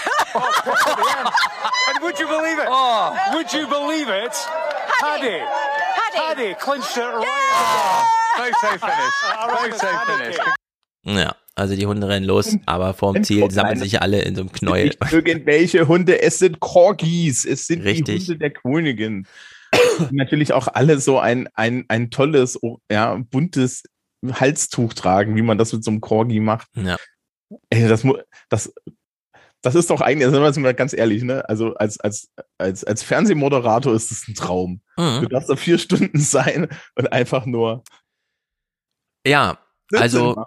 wir klammern das ja mit der Boris Johnson Berichterstattung und müssen hier einfach sagen, ähm, England leidet. Die nennen das dort die Lebenserhaltungskrise, Lebensmittel, alles ist teuer, Inflation. Also wir reden in Deutschland auch über Inflation, aber nicht im Sinne von die größte Krise seit dem Krieg und jetzt müssen echt alle hungern und rufen es gegenseitig aus, die Miete der Nachbarn zu bezahlen, falls wir es noch hinkriegen und so. Und diese vier Tage, äh, hier hat man es so gesehen, haben das halt wirklich mal unterbrochen. Also war einfach auch gute Stimmung im Fernsehen. Und die Parade war ziemlich groß, muss man sagen. Ashna is there for us. Hi, Ashna. Hello, Kay. Yes, you're watching the motorbikes in this uh, procession, just gearing up to go. We have got some 7,800 cast members taking part in this parade. What you're watching now, these classic motorbikes which are leaving. Some are ridden by celebrities, some of them are ridden by members of the public. So, 7800 Cast-Members machen hier eine große Show mit was denn eigentlich? Jetzt haben wir schon hier gesehen, die fahren irgendwie Motorrad und so. But I have heard they are going to have to travel at 2.4 miles per hour. Just how uh, they're going to be able to move that slowly is beyond me, but also quite a feat for those seven decades of James Bond vehicles, which are going to be moving on soon. Ja, also, man muss mit 2,4 Miles per Hour fahren, das ist die vorgegebene Geschwindigkeit, damit es alles hinhaut und die Queen dann nach ihrer Tea Time äh, auf dem Balkon steht. Und unter anderem hat man, oh, 70 Jahre Queen, dann nehmen wir doch mal die 70 Jahre Autos, die in James Bond Filmen vorkamen. Und dann fahren die halt auch die Parade lang. Das sind ja alles hauptsächlich englische Autos. Ja, genau. Also natürlich ist das irgendwie herrlich, ne? Also so. Es ist einmal so richtig all in. Man hat sich gedacht, ey, das ist die Gelegenheit, wir packen jetzt alles rein, was wir haben hier in England. Ja, es geht natürlich mit der Königin immer um den Nationalstolz. Es geht auch irgendwie um das Zusammenkommen und so. Ja, äh, ist, ist, wenn, wenn das deine einzige vereinigende Größe aktuell ist, ne? Ja. Also, es, wir reden gleich noch über Bojo, aber sie haben ja wirklich, die Tories haben ja tatsächlich ernsthaft nur gewartet, bis, bis das Platinum Jubilee rum ist, ja, damit, damit alle schon mal, die haben schon, die haben schon abends, ja, frisch Ja. von der Parade gekommen, lagen schon die geschliffenen Messer da, damit sie, sie Bojo in den Rücken rammen können. Es ist unglaublich. Diese Veranstaltung hier ging von Donnerstag bis Sonntag. Am Montag, zack, Misstrauensvotum. Die Nachrichten sind natürlich abends ausgefallen, weil die BBC die ganze Zeit irgendwas von der Queen. Es gab also vier Tage lang keine BBC Newsnight. Dann kommen sie wieder und zack, ja, Queen gerade so vom Balkon runter. Oh, Boris Johnson hat sein Misstrauensvotum überstanden, aber das schlechteste Ergebnis ever und so weiter. Also die, der, wir bereiten uns so langsam auf den Stimmungswandel vor, der da stattfindet. Ähm, eine interessante Sache ist, das lief auch unten vorhin durch. Die Königin äh, benutzte ja für, für ihr Winken einen Stock. Ja. Eigentlich ist sie, glaube ich, ein Fall für einen Rollstuhl. Ja. Ja, also ob und möglich. so weiter. Sie hat Mobility Issues. Ähm, allerdings meint sie dann halt wahrscheinlich auch zu sagen, nein, das geziemt sich einem Staatsoberhaupt nicht und die beißt sich da durch. Also Genau, die Balkonszene ist so kurz, dass wir sie gleich in voller Länge eigentlich sehen. Äh, Also in der Hinsicht hat sie sich vielleicht auch wirklich gedacht, ey, ich ziehe das jetzt durch. Bevor es dazu kam, hier nochmal eine Live-Schalte zur äh, Party im Park, wo die Armen auch mitfeiern dürfen. Uh, best photo competition, Corgi, I'm the king there apparently. Of course, that'll be Charles soon potentially. Um, free arts and crafts going on as well. And it's important that things are free here for people because of the cost of living crisis. People are struggling. Uh, there are financial issues right now. Uh, and this party in the park, this uh, great lunch has allowed people to come from whatever background and just enjoy and be part of the Jubilee celebrations. And I love this sign right here. A lot has changed in the last 70 years. What do you want to change in the next 70? No more disposable plastics, equality, less plastic, no more littering. And how about this? My husband's underpants. Ja, geht auch zum Grand, was hat er gesagt, Lunch oder so im Park. Äh, Stell dir mal vor, irgendwie, ja, wir können es jetzt mal rüberziehen. Also, also, ne, der, der, Bundespräsident macht einmal im Jahr eine riesen Party für die komplette Bevölkerung. Er macht ja nur eine Party für Auserwählte. Hm. Er macht eine Party und dann sagt er hier, pass auf, bei Bellevue, wir machen jetzt mal hier auf. Ihr kommt jetzt hier alle rein, da gibt's kostenloses Essen und zwar für alle Leute, die nachweisen können, dass sie unter der Armutsgrenze leben. Ähm, das ist so, also eigentlich ist es komplett vor, vor, vormodern, ne? Also ja. So, ja, wir geben Almosen an die Bettler nach dem Gottesdienst am Sonntag, wie das ja Königinnen und Könige gemacht haben. Ein bisschen ist es ja so, denn das Sommerfest des Bundespräsidenten ist ja immer für die Ehrenamtlichen und das Ehrenamt, was ja, ja im Grunde staatstragend und unterfinanziert ist, wenn überhaupt finanziert. Und in der Hinsicht sind wir da gar nicht so weit entfernt. Im Grunde müsste man, wenn ähm, Schloss Bellevue da groß feiert, einfach über den Zaun im Tiergarten so eine Gegenparty machen, wo man dann sich darüber beschwert, dass das Ehrenamt und die Vereine in Deutschland so leiden. Und wo ist eigentlich das Pflichtjahr, Frank? Hm? Nee, das wollen wir ihm nicht, das hat er jetzt gemacht. Ah, jetzt weiß ich, warum er das macht. Er möchte das Pflichtjahr nur, damit er die Party nicht mehr schmeißen muss. Äh, das kann sein, genau. Das ist jetzt die Verschwörungstheorie des Abends. Ehrenamt ist dann Pflicht und damit gibt's das nicht mehr. Naja, ähm, eine Sache vom Zug gucken wir uns mal an. Ähm, es gibt die Vorfreude auf die goldene Kutsche, die man schon ewig nicht mehr gesehen hat. Und das ist die Kutsche, nicht nur die Krone ist gülden und schwer, sondern auch die Kutsche, in der man äh, nach Krönung fährt, ist wirklich spektakulär. All the troops. And yet shining out, which was the intention at the coronation for King George II and ever since. It's so heavy that it can only move at a walking pace, so we'll get a really good view of it. Ja, also die Kutsche, die eh nur zum Langsamfahren da ist, kann auch nur langsam fahren, sonst geht sie kaputt. Und sie fuhr dann mit äh, Special Guests sozusagen durch die Straßen. As we hear down the mall the comments of Her Majesty in the address to the nation she made at the end of her coronation, we can see inside the carriage a representation of the Queen as she came back from her coronation wearing the imperial state crown and holding the scepter and the orb, waving to those who are on either side of the mall. So it's a hologram that's been created, especially Joanna. It's pretty cool, oh, it's fantastic. Ja, fantastic. Also die Queen wurde holographiert in die Kutsche gesetzt und ist durch die Straßen gefahren und zwar die 20 irgendwasjährige frisch gekrönte Queen Elizabeth vor 70 Jahren. Warum nicht? Ja. Äh, ja, aber die Königin. Genau. Ja. Fehlt nur noch Udo Lindenberg. Udo Lindenberg ähm, demnächst, genau. Ah, es ist schon, ne? Wie viele Leute dann auch da außen rumlaufen und so, das ist ja dann immer so ein Ding, ne? Ja, die Kutsche macht was her. Die Räder der Kutsche sind größer als die äh, auch in Gold behangenen Menschen, die nebenher laufen. Naja, das ist halt noch ganz große alte Schule. Diese Kutsche war 20 Jahre lang nicht in der Öffentlichkeit zu sehen. Äh, jetzt hat man sie hier wieder vorgeholt. Stunden später, der ganze Zug fährt einmal durch, fragt man sich, ja, wird sie denn jetzt, ist sie fit genug? Man weiß es nicht, noch nicht so genau. You just keep your fingers crossed, but all the signs augur well. The royal family suddenly leaving their box, crossing the road to the palace. Alistair's eagle eye spotting the outriders and the car. Of course, the great royal standard going up over the palace. So everything says that the Queen at least is there. But it is tea time, so I expect Paddington, who we saw going past, is in, drinking from the teapot. and the rest of the family will be with them. The Queen normally has tea at this time. So, wird sie da sein? Also sie ist da, wird sie sich zeigen? Na klar wird sie sich zeigen. We've also seen the Prince of Wales, the Duchess of Cornwall, the Duke and Duchess of Cambridge, and their children make their way also across to Buckingham Palace. Opening the doors. Opening the doors. I think there she is.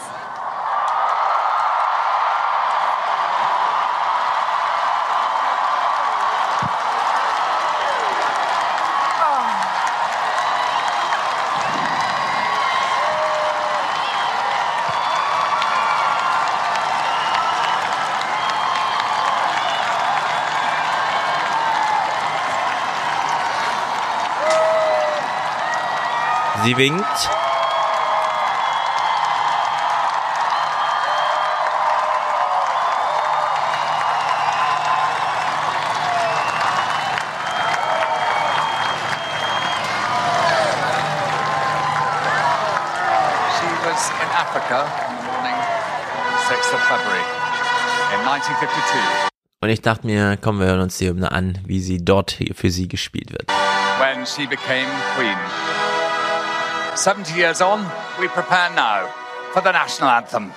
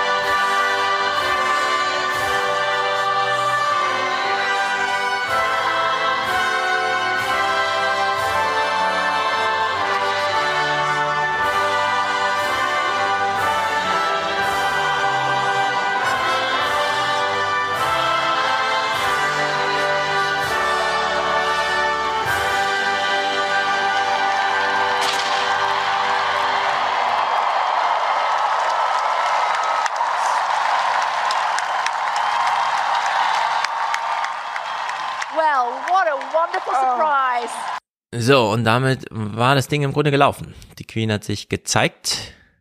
Sie lebt noch. Kann was Erhebendes. Ja, das sagen, ist ne? nicht schlecht. Ich fand es ein bisschen strange, dass die Familie mitgesungen hat. God Save Grandma. Okay. Aber ähm, so an Hat mich jetzt nicht gewundert, ehrlich gesagt, weil die äh, Kinder ja auch von sich aus da gleich eingestimmt haben. Ah. Vielleicht lag es einfach in der Luft, wenn da so viele Menschen stehen und alle singen und dann singt man halt mit. Naja, wir gucken mal kurz ihren Abgang und die Kommentierung dessen, denn man stellt sich dann hier gleich die großen Fragen. Also Sekunden später. No, she's undergoing some agonizing, tedious problems with her feet and her capacity to walk around, and it has been a worry, but she's here. 70 years, sovereign of the United Kingdom, 14 other nations, and the Commonwealth, head of the Commonwealth. Rihanna? I think just the most wonderful ending to what has been an absolutely spectacular four days of Platinum Jubilee celebrations. So, jetzt haben wir ja eben schon bei Diana Zimmermann und in der BBC gehört, hm, ja, die Queen, wenn sie dann stirbt, was bleibt und so kann man das irgendwie retten. In der aufgeladenen Emotion so einer Veranstaltung, in der man das einfach vier Stunden lang kommentiert, klingt das natürlich ganz anders. And also, the Queen is flanked by her heir, the Prince of Wales, with the Duchess of Cornwall, and also the Duke and Duchess of Cambridge and their children. And in a way, that tells us this is the crown and this is its future. It's a very clear image that will rest with us after this Platinum Jubilee. So, neben ihr steht also das, die Zukunft, die Familie ist die Zukunft des Königshauses und selbst wenn wir haben jetzt hier 70 Jahre Geschichte geschrieben, die natürlich für wie lange eigentlich in den Geschichtsbüchern so steht und gelesen wird, Jahrhunderte und es wurde auch mit entsprechenden Pathos hier nochmal zum Ende der Veranstaltung äh, bei Sky News gesagt. This is how people get spoiled. Look, there goes the picture of the Queen leaving again. It's always it's the turning away, but she's she's covered all that in her film. She said everything passes on by, and she said, and then at the end you go home I thought it's going to start crying now. Tracy, Oh. you were very moved by the national anthem while we were singing at the end of this incredible four day period. And to see the Queen up on the balcony there, it's very moving. It is. It's extraordinary. We're living in something, an age that will be remembered and envied in future future centuries. Ja, Future Centuries in äh, Plural. Ich nehme mal an, das stimmt. Warum nicht? wir haben ja so und so aktuell so ein bisschen dieses, ne, also es gab ja am Ende des, glaube ich, am Ende des 18., also des 19. Jahrhunderts zum 20. Jahrhundert hin, ja, das, das, das Fond de siècle, so, ne, das, das, dieses Gefühl, dass jetzt alles zu Ende geht und alles ist kaputt und alles ist am Arsch und wir sind aktuell so ein bisschen da, was theoretisch stimmen würde, weil es gab ja das, das, das lange 19. Jahrhundert und das ist so ein bisschen so ein Ding, ne, also, ähm, wenn du, wenn du in die Politik guckst und so, es, es fällt alles zusammen. Wir haben ja in Deutschland jetzt auch politisch im Endeffekt mal so die Kurve gekriegt. Ja. Ja? Ähm, da, da ist ja für unsere Verhältnisse auch mit die Ära Merkel in, äh, äh, vorbeigegangen, ja, die sich jetzt gerade irgendwie versucht mit, mit, mit ihrem neuen Bühnenprogramm. Ja, genau, genau. Es ist sehr traurig, wenn man das Es mal ist- vergleicht, was woanders stattfindet. Ja, aber ganz ehrlich, möchtest du, möchtest du, dass Angela Merkel auf dem Balkon heraustritt und alle singen, ja, Einigkeit Nein. und Recht und Freiheit? Nein, nein, nein. Also, also ich möchte grundsätzlich, dass Angela Merkel einen schönen Lebensabend in der Uckermark verbringt und nicht nochmal äh, äh, irgendwo hinkommt. Wobei ich das eigentlich nicht schlecht finde, dass sie versucht, vor die Botschaft zu kommen, damit man sie umso besser schlachtet. Weil jetzt hat sie einen Anlass gegeben. Hätte sie, wenn sie diesen Mund gehalten hätte, wäre das alles nicht Thema geworden. Jetzt werden dann doch nochmal die Feuilleton-Artikel geschrieben. Ich hoffe, es wird als diese Einladung angenommen, dass dann auch entsprechend äh, so, so. Der, der Stift zur Seite und zum Schwert gegriffen wird, um äh, das Papier zu bearbeiten, auf dem die Geschichte Angela Merkels geschrieben wird. Aber mal sehen. So. Gut. Wechseln wir zu Bojo. Ja, genau. Das war jetzt erhebend, meine Damen und Herren. Jetzt kommen wir zum Schlachtfeld. Ja, es ist dasselbe Land, es ist fast derselbe Nachrichtentag, es ist alles sehr schlimm. Wir gehen zuerst die deutschen Nachrichten, bevor wir uns das ganze Drama äh, dann in England anschauen. Die Tagesthemen zeigen, wie sich Boris Johnson beim Jubilee verhalten musste. Während Johnson in den vergangenen Tagen die Queen zu ihrem Jubiläum feiert, wollen ihn längst mehr und mehr seiner Parteifreunde loswerden. Per Misstrauensantrag. Am Rande eines Gottesdienstes wurde Johnson sogar ausgebuht. Spätestens da hatte manch einer genug. Ein konservativer Premierminister, der so ausgebuht wird, das gab es noch nicht. Es zeigt, wie sehr sein Ansehen in der Öffentlichkeit gelitten hat. Tatsächlich will laut einer Umfrage eine Mehrheit in der Bevölkerung, dass Johnson als Premierminister abtritt. Ich fand ihn mal lustig, aber er hat die Grenzen überschritten. Ich fand die mal lustig, aber die Grenzen überschritten. Äh, vorher haben wir auch einen konservativen Politiker gehört, der hier Johnson abgeschossen hat. Also die Stimmung war wirklich schlecht. Und während wir bei der Queen immer hören, ja, was ist eigentlich, wenn sie mal nicht mehr da ist? Naja, was sind denn die Alternativen? Und dann schweigen irgendwie alle. Bei Annette Dittert, und hier müssen ja dann auch Ämter gefüllt werden, da ist völlig klar. Also da brauchen wir auf jeden Fall mal eine Alternative. Sie geht einfach die Liste mal durch. Moment, Moment, Moment, schnell. Mhm. Ähm, die, ein wichtiger Hinweis, dieses öffentliche Ausbuhen, das tut ihm weh. Ja. Das tut ihm wirklich weh, weil er ja wirklich so ein Mensch ist, der das der darauf geht. Deswegen jetzt schon die Ja. bösen Menschen von ähm, ja, Oh God, What Now gesagt haben, hier die Anti-Bojo-Fraktion gesagt haben, wir müssen ihn immer, wenn er öffentlich irgendwo unterwegs ist, ausbuhen. Genau, das scheint ja so Programm zu sein und hat ja auch gut funktioniert. Also Annette Dittert geht mal die Alternativenliste durch. So oder so, der Premierminister ist politisch angeschlagen und da haben sicherlich so manche in der Partei Blut gewittert. Wer könnte sich denn da in Position bringen? Also da haben sich natürlich schon einige hinter den Kulissen mehr oder weniger deutlich in Positionen gebracht. Viele, die jetzt erstmal gesagt haben, dass sie für Johnson stimmen, aber das heißt natürlich nichts im politischen Theater Londons. Das ist die jetzige Außenministerin Liz Truss, der ehemalige Gesundheitsminister Jeremy Hunt, Tom Tugendhat, ein liberalerer Tory, der sich auch schon gemeldet hat. Die werden jetzt alle hinter den Kulissen ihre Chancen austesten. Auch das wird das Regieren noch einmal zusätzlich schwieriger machen. Mit diesem Ergebnis des Misstrauensvotums von heute Abend wird Boris Johnson nicht zur Ruhe kommen, seine Partei nicht zur Ruhe kommen, aber auch das Land nicht zur Ruhe kommen. Ja. Und jetzt wählt daraus bitte noch einen neuen König. Also es ist wirklich. Ja. Also ganz, e-, ganz ehrlich, werden alle so froh sein, wenn Charles das macht, da hat man wenigstens Kontinuität. Aber alter Vater, Liz Truss, Liz Truss wird mir ewig im Herzen bleiben. Das ist etwas, was die meisten Leute nicht haben und wir haben den Clip nicht da. Äh, Liz Truss hat schon vor zehn oder zwölf Jahren sich mal auf einem äh, konservativen Parteitag desavouiert, weil sie gesagt hat, äh, weil sie eine sehr energische Rede darüber gehalten hat, dass die Leute zu wenig englischen Käse essen. Ah ja, der, der Clip ging ja kürzlich rum. Ja. genau, ja. Also wir haben die Leute, was das, was das eigentlich für eine doch peinliche Erscheinung ist.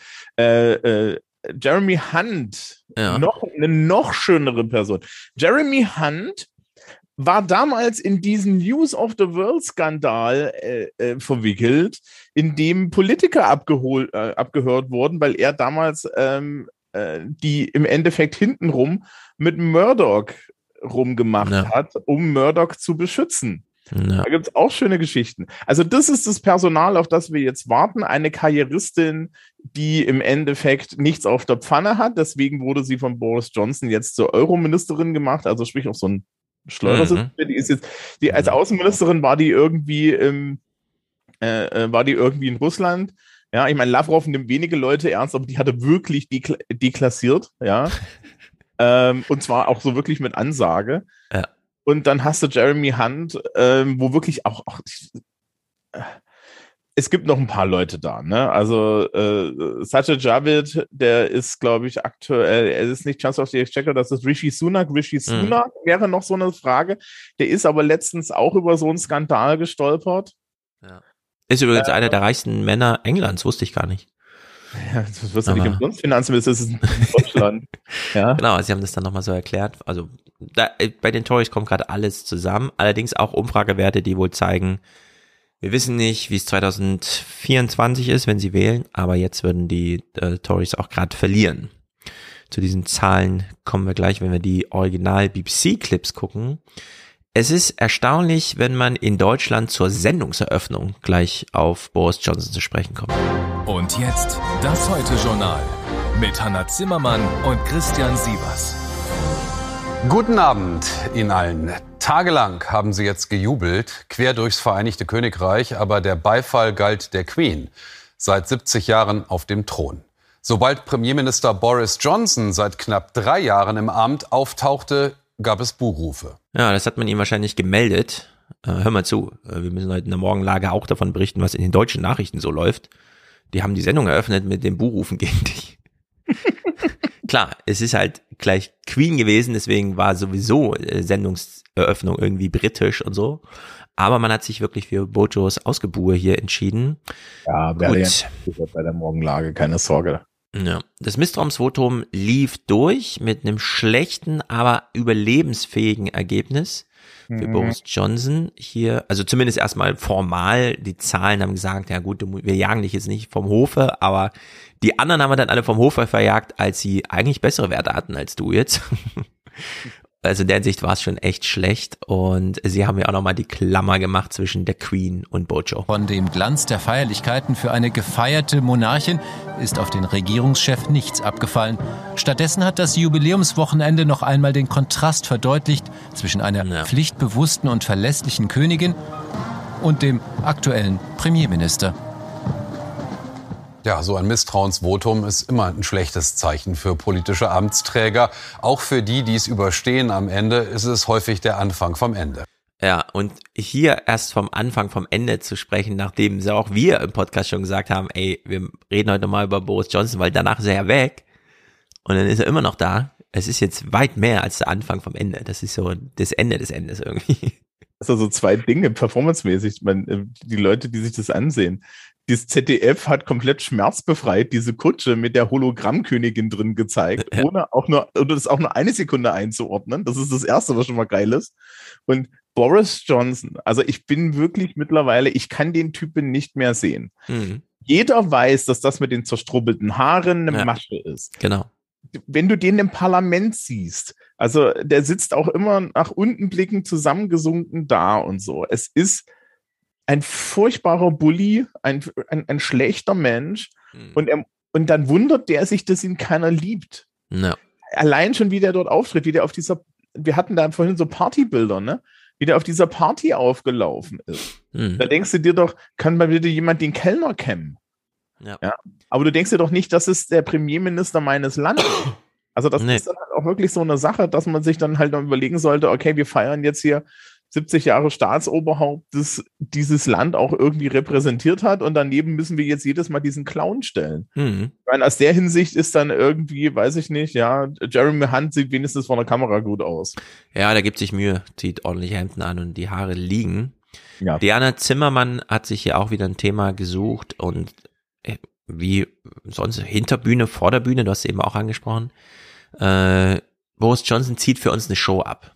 Diese verstruppelten Haare, dieses, äh, ach, hier bin ich gerade, ja, dann sage ich mal irgendwas Lustiges und so. Und nehme die Situation gar nicht ernst, sondern rede einfach eins zu eins mit dem Publikum zu Hause, dem mir auch egal ist, wo ich hier gerade bin. Ich mache halt einfach meine Boris Johnson Show. Intern scheint das ein bisschen anders zu sein, Boris Johnsons Verteidigungsstrategie ähm, und auch sein Plädoyer dafür, das Misstrauensvotum zu seinen Gunsten ausgehen zu lassen. Ich würde sagen, das ist schon sehr abenteuerlich, was man hier so hört. Er hat heute noch mal eine flammende Rede wohl vor den Abgeordneten gehalten und alle seine Vorzüge gepriesen. Er hat ihnen den Brexit beschafft. Er hat ihnen die Parlamentswahlen mit großer Mehrheit gewonnen. Er hat Steuersenkungen versprochen, etwas, das die Konservativen die ganze Zeit von ihm wollen, was aber bei der sich anbahnenden Rezession ein ziemlich gewagtes Versprechen ist. Er hat Ämter und Posten versprochen. Das alles wird ihm wahrscheinlich geholfen haben. Allerdings soll er auch gesagt haben, auf die Frage, wie er es mit Partygate diesmal machen würde, jetzt nachdem er schlauer geworden ist. Und er soll gesagt haben, er würde alles wieder genauso machen, also wieder Partys feiern, obwohl Lockdown ist. Ja, ich habe ja keine Fehler gemacht, deswegen würde ich alles nochmal genauso machen. Wer weiß, Ja. sie reportiert das hier nur, aber ich nehme mal an, ja. Ja, ja. Klingt schlüssig. Oh Gott, oh Gott, oh Gott. Ähm, es gibt zu dieser, zu dieser ganzen Geschichte, also äh, hast du die Zahlen? Äh, nennt äh, Zahlen, sonst sag ich sie. Warte, wir hören mal hier, äh, das Ergebnis kam ja recht spät. Jana Zimmermann wurde dann am Ende nochmal zugeschaltet. Ich glaube, sie nennt hier die Zahlen. So, und dann jetzt nochmal, wie versprochen, zurück zum Anfang dieser Sendung. 180 Stimmen braucht der britische Premier, um das Misstrauensvotum seiner eigenen Partei heute Abend zu überstehen und um an der Macht zu bleiben. Die Augen liegen jetzt auf einem gewissen Mr. Brady von der konservativen Partei, der das Ergebnis jetzt im Moment bekannt gegeben hat. Diana, wie ist es denn ausgefallen? Es haben 148 der 349 Tory-Abgeordneten gegen Johnson gestimmt. Damit hat er das, das Votum gewonnen. Er ist weiterhin Premier Großbritanniens. Allerdings ist diese Anzahl von Abgeordneten, die sich gegen ihn ausgesprochen hat, sehr, sehr hoch. Deutlich höher als noch bei Theresa May. Und die hat nach einem solchen Misstrauensvotum nur noch ein paar Monate weiter regiert. Einfach weil das Vertrauen der Partei in die Führung zerrüttet war und sie überhaupt keine Abstimmung mehr durchs Parlament bekommen hat. Insofern muss man ganz klar sagen, das ist ein sehr, sehr schwerer Schlag für Boris Johnson heute Abend. Und viele gehen davon aus, dass es nun wirklich der Anfang vom Ende ist. Ja, aber jetzt wirklich. Also 170 wäre die Hürde gewesen. 180. 180 und er hat so knapp 148, 149 oder Ja, kleine Details. Kleine Mhm. Details.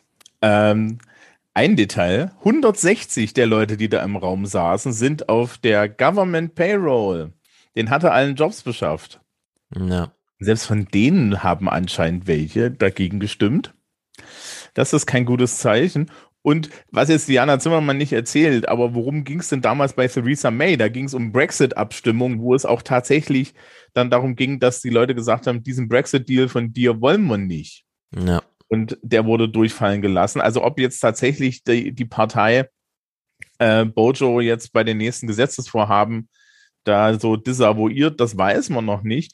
Allerdings ist die Ansage relativ klar und Theresa May hat es mit an, anteilsmäßig weniger äh, Hm. Nein-Stimmen sozusagen ein halbes Jahr lang gemacht. Ja. Ist jetzt offiziell ein Jahr lang geschützt.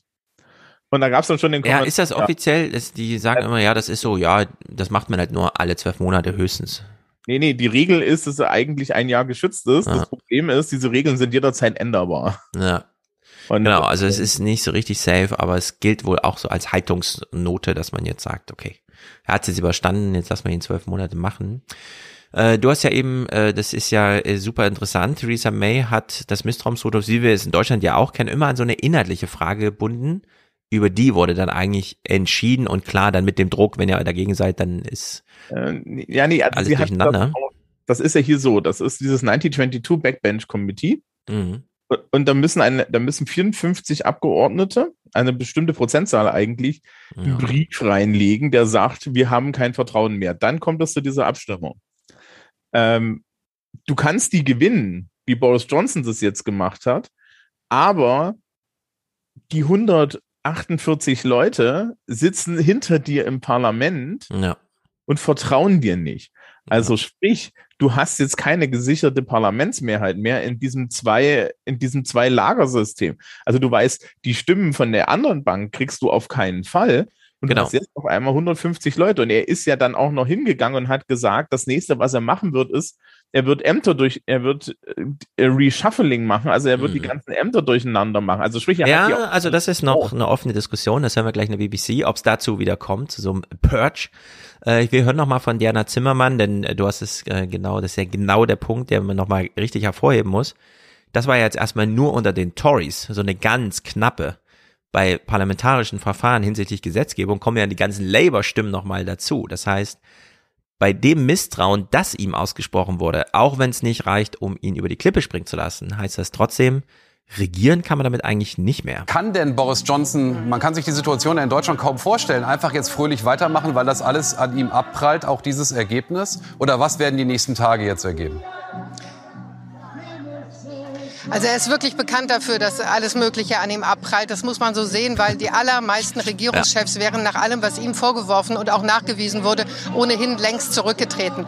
Die Tatsache ist natürlich, dass wenn jetzt diese 148 Abgeordneten im Parlament zukünftig gegen ihn stimmen, hat er mit nichts mehr eine Mehrheit. Also wenn sie das Programm durchziehen, ist er damit erledigt und lahmgelegt.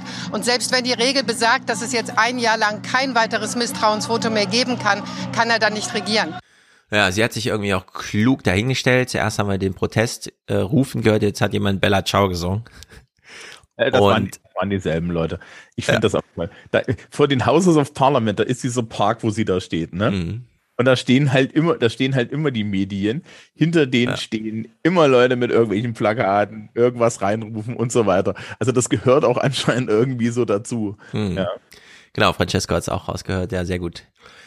Kommen wir zu den englischen Nachrichten. Ähm, auch hier wird wieder so mit äh, zwischen den Zeilen gearbeitet, äh, vor allem in dieser Einstiegsmoderation. Du hast ja schon häufiger da Sachen entdeckt, die ich einfach so weghöre, weil ich das gar nicht kenne. In dem Fall habe ich aber mal genau zugehört und kurz nachgegoogelt. Also ihr kriegt gleich von mir eine Aufklärung. Lord Geit says there's a legitimate question about whether the Prime Minister broke the ministerial code when he was fined for a Downing Street party. With this and letters to the 1922 committee mounting up, is Boris Johnson in the last chance saloon? So ist Boris Johnson in The Last Chance äh, Saloon und das ist natürlich eine Anspielung auf in Amerika kriegt man sein Alkohol im Saloon, es sei denn, man fährt in die Gebiete, wo Alkohol verboten ist. Vor denen steht dann für die Reisenden ein, wie wir es in Deutschland kennen, nächste Tankstelle ersten 100 Kilometern. Das ist die letzte Tankstelle. Äh, äh, man hat, sie hat sich einfach an diesem Bild bedient und das finde ich wieder spektakulär gut, denn es geht ja um Partygate ob er hier im Last Chance Saloon nochmal einkehrt. Also die letzte Gelegenheit, sich nochmal zulaufen zu lassen, bevor er dann in die, äh, ins Niemandsland des Alkoholprohibitionismus kommt. Ja, das ist übrigens meine persönliche Forderung an deutsche Nachrichtensprecherinnen und Äh, Nachrichtensprecher. genau, macht's mal besser. Macht das mal so. Ja, mehr, mehr sowas. Einfach so, so ein kleines, so ein klein, so ein kleines Goethe-Ding rein oder so. Das Publikum schätzt es. Genau, also wir äh, suchen das dann gerne und wenn wir es finden, ist super schön. Äh, vor allem hier, man findet es halt immer. Sie macht, also gerade sie, ich weiß nicht genau, wie sie heißt, aber sie begegnet uns sehr häufig und sie hat es eigentlich immer in dieser, ist ja diese kleine Snippet-Moderation, bevor dann die Intro-Musik kommt für die BBC Newsnight. Also man holt sozusagen aus der letzten Sendung die Leute ab und versucht sie dann bei der Stange zu halten und da passt es einfach ganz wunderbar. Nun, diesmal wir, ich, wir klären gleich auf, wie er geschrieben wird. Ich will aber auch einen Witz draus machen, wie er vom Namen her klingt. Äh, und damit alles gesagt, wir hören uns mal Folgendes an. Good evening. Boris Johnson is under fire tonight from his standards advisor, Lord Geidt, who says there's a legitimate question over whether the Prime Minister broke the ministerial code after he was fined for Partygate. Boris Johnson has said he doesn't consider his fine to be a breach. But in his latest intervention, Lord Geidt makes it clear the Prime Minister repeatedly ignored his advice to be ready to explain his reasons for thinking his actions were within the rules. So, der Boris Johnson hat einen Standards Advisor, der klärt ihn also darüber auf, ob er gerade die Standards der Amtsführung einhält oder sich mal wieder für irgendwas entschuldigen muss den Ministerial Code, den er selber eigentlich festgelegt hat. Also das ist ja noch das Beste. Das sind ja die eigenen Regeln. Ja. Und dieser Typ, zumindest wenn man ihn hört, heißt Lord Guide. Guide. Allerdings nicht G-U-I-D-E geschrieben, sondern L-G-E-I-D-T. Ja. Aber ich finde es trotzdem witzig irgendwie. Als ich das nur hörte, dachte ich, was? Der Standard Advisor heißt Lord Guide? Das ist ja cool. Auf den hört er da nicht. Wie kann das sein? Der Typ heißt Lord Guide. Na gut. Ähm, sie zeigen einen Redeausschnitt von Lord Guide und naja. I've been shown very many kindnesses, including Lord Guide doesn't have. Ich war nun wirklich sehr freundlich zu dir, Boris. The CV of a rebel or a troublemaker, guards officer, then principal secretary to the Queen, and now independent advisor on ministerial interests. So, und mit Now ist gemeint, ist auch schon wieder Geschichte, denn er ist natürlich zurückgetreten und so weiter. Äh, Sie zitieren ja mal aus seinem Brief an Boris Johnson. A legitimate question has arisen, he writes, as to whether those facts alone might have constituted a breach of the overarching duty within the ministerial code of complying with the law. It may be that the Prime Minister considers that no such breach of his ministerial code has occurred. In that case, I believe the Prime Minister should respond accordingly, setting out his case in public. The Prime Minister replied. So, und er replied natürlich nur so intern. Man kann hier nicht original in public wurde hier gar nichts gesagt. Und ich würde sagen, Boris Johnson kriegt hier echt einen schönen Brief ja, von einem Lord Guide, der sein Advisor ist hinsichtlich den Standards der Amtsführung. Na, er ist mehr, er ist, er ist so eine Art unabhängiger, so eine, ja. so eine Art unabhängiges Institution, hm. die halt die Aufgabe hat, ihn auf die Finger zu klopfen. Und er ist, er sitzt ja im House of Lords, das heißt, ja. er ist von ihm auch nicht abhängig, also er ist wirklich unabhängig. Hm. Und das bedeutet natürlich, ähm, dass er die ganze Zeit dann sagen kann, ja, das war okay, das war nicht okay. Das Problem ist aber, er ist halt, ähm, das ist so eine, so eine Winkposition, ja. Also das ist so eine Position, die wirkt alleine dadurch, dass du öffentlich was sagst. Das ist wie mit ähm, dieser Sue Gray, ja. Genau, ja. Gray Report. Also unheimlich viele Sachen haben bei denen halt keine, also, also noch weniger legale Folge als bei uns. Und wir machen uns schon immer über unsere irgendwie ähm, unsere Ausschüsse über, ja. Äh, genau. Der? Premierminister ist so eine Art gewählter König und hat die entsprechenden Freiheiten. Die nutzt er hier auch. Boris Johnson antwortet auf diesen Brief von Lord Guide mit, ich übersetze mal grob, äh, ich bin nicht der Einzige und ich habe mich auch entschuldigt. Afternoon, I believe that, taking account of all the circumstances, I did not breach the code. In coming to that conclusion, A, I have duly considered past precedents of ministers who have unwittingly breached regulations where there was no intent to break the law. Mhm. B. Das finde ich das Beste überhaupt. Ja, die wollten ja nicht. Ich wollte ja nicht. Ich habe ich hab, ich hab da diese Covid-Restriktionen rausgemacht. Ja. Und, und dann, dann war da diese Party. Und dann habe ich die einfach so, also ich habe das gar nicht gewusst. Genau. Ja? Ich wusste nicht, was ich gestern für ein Gesetz gemacht habe. Ich wollte das nicht brechen. Es ist einfach so passiert. I have ja. been fully accountable to Parliament and the British people and rightly apologized for the mistake. C, I have corrected the parliamentary record in relation to past statements. And D, I have followed the principles of leadership and accountability in doing so. Ja, so geht's. So geht's. So machen es die Profis. Also das Beste ist natürlich auch noch, ja, ich habe doch der Öffentlichkeit im Parlament, ich habe doch das Parlament angelogen. Mhm. Und dann habe ich nochmal, dann habe ich mich dafür entschuldigt. Und dann habe ich meine Lügen in der Vergangenheit aus dem Parlament, äh, im, im Parlamentsrekord, ja, ja, so ändern lassen, dass es jetzt stimmt. Und ich habe total geil geführt. Mhm. Ist, ja. Ist, du, ich weiß, ich, ich weiß nicht, in Deutschland könntest du dich, du könntest dich nicht aus dem Kanzleramt rausbewegen. Nee. Ja? Ja, es ist äh, wirklich langsam auch albern, was hier stattfindet in England, um ein ganz zartes Wort zu benutzen.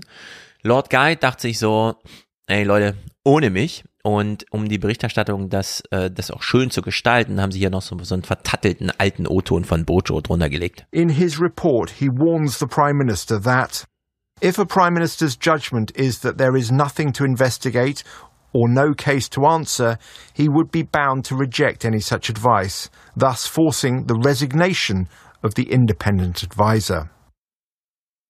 Fantastic. I know both. I, I, know, I know this. I know this. Losing his ethics advisor in his current weakened political condition could well be fatal for the Prime Minister. It would almost certainly raise more anger and concern on Conservative backbenches. Ja, äh, fantastic. Äh, äh, äh, und dann, ja, wie er halt so ist, wenn er da irgendwo ist. Ja, aber ähm, es ist aktuell so ein bisschen ein Problem, dass wir doch etliche der etwas ähm, äh, jetzt schon länger im Amt seienden wichtigen Politiker dieser, dieser Welt in einem doch zweifelhaften gesundheitlichen Zustand sind. Äh, das stimmt. Da Und muss man ehrlich sagen, hat die Königin die erwachsensten Umgang damit. Dazu hören wir auch gleich hier noch was, äh, denn er hatte ja auch Covid und so weiter. Er ist ja äh, persönlich auch durch die Hölle gegangen und stimmt ja soweit auch. Sie spekulieren hier bei der BBC mal an einem Whiteboard, wie es jetzt aussieht mit der Zukunft von Boris und äh, der Partei. And then we come on to what happens then. Would there be a, another attempt to get rid of Boris Johnson? Well, if he wins that survival vote, und das ist jetzt eben noch vor dem Survival Vote, aber sie können eben nur, sie wissen nicht genau, kommen jetzt noch die drei, vier Briefe, die da fehlen und so weiter, liegen sie dann montags in der Box. Theory, he's safe for 12 months. Doesn't always work like that. Um, and if he doesn't survive that vote, who's going to take over? Now, at the moment, there's quite a lot of momentum behind Jeremy Hunt, but as we know, the favourite very rarely wins. So who's coming through? Nadeem Zahawi, I would say, is one, possibly Penny Mordaunt, another. So let's put Jeremy Hunt on there. Now it says 2024, which indicates that I think he'll lead the Tories into the election in 2024. I, I, I don't, I wouldn't go that far at the moment, but it's not beyond the realms of possibility. So, nicht ausgeschlossen ist, dass Jeremy Hunt 2024 die Partei übernommen hat und dann auch in die neue Wahl führt, äh, sozusagen keine Amtsverteidigung von Boris Johnson stattfindet, es sei denn Szenario B kommt. So I think Boris Johnson survives. And because all of these blows have already happened, he's protected for a year. In the end, there's just no catalyst to really take him down. Just like there was no catalyst to get rid of Gordon Brown. And in the end, he does lead the Conservatives into the next general election, and it doesn't go very well.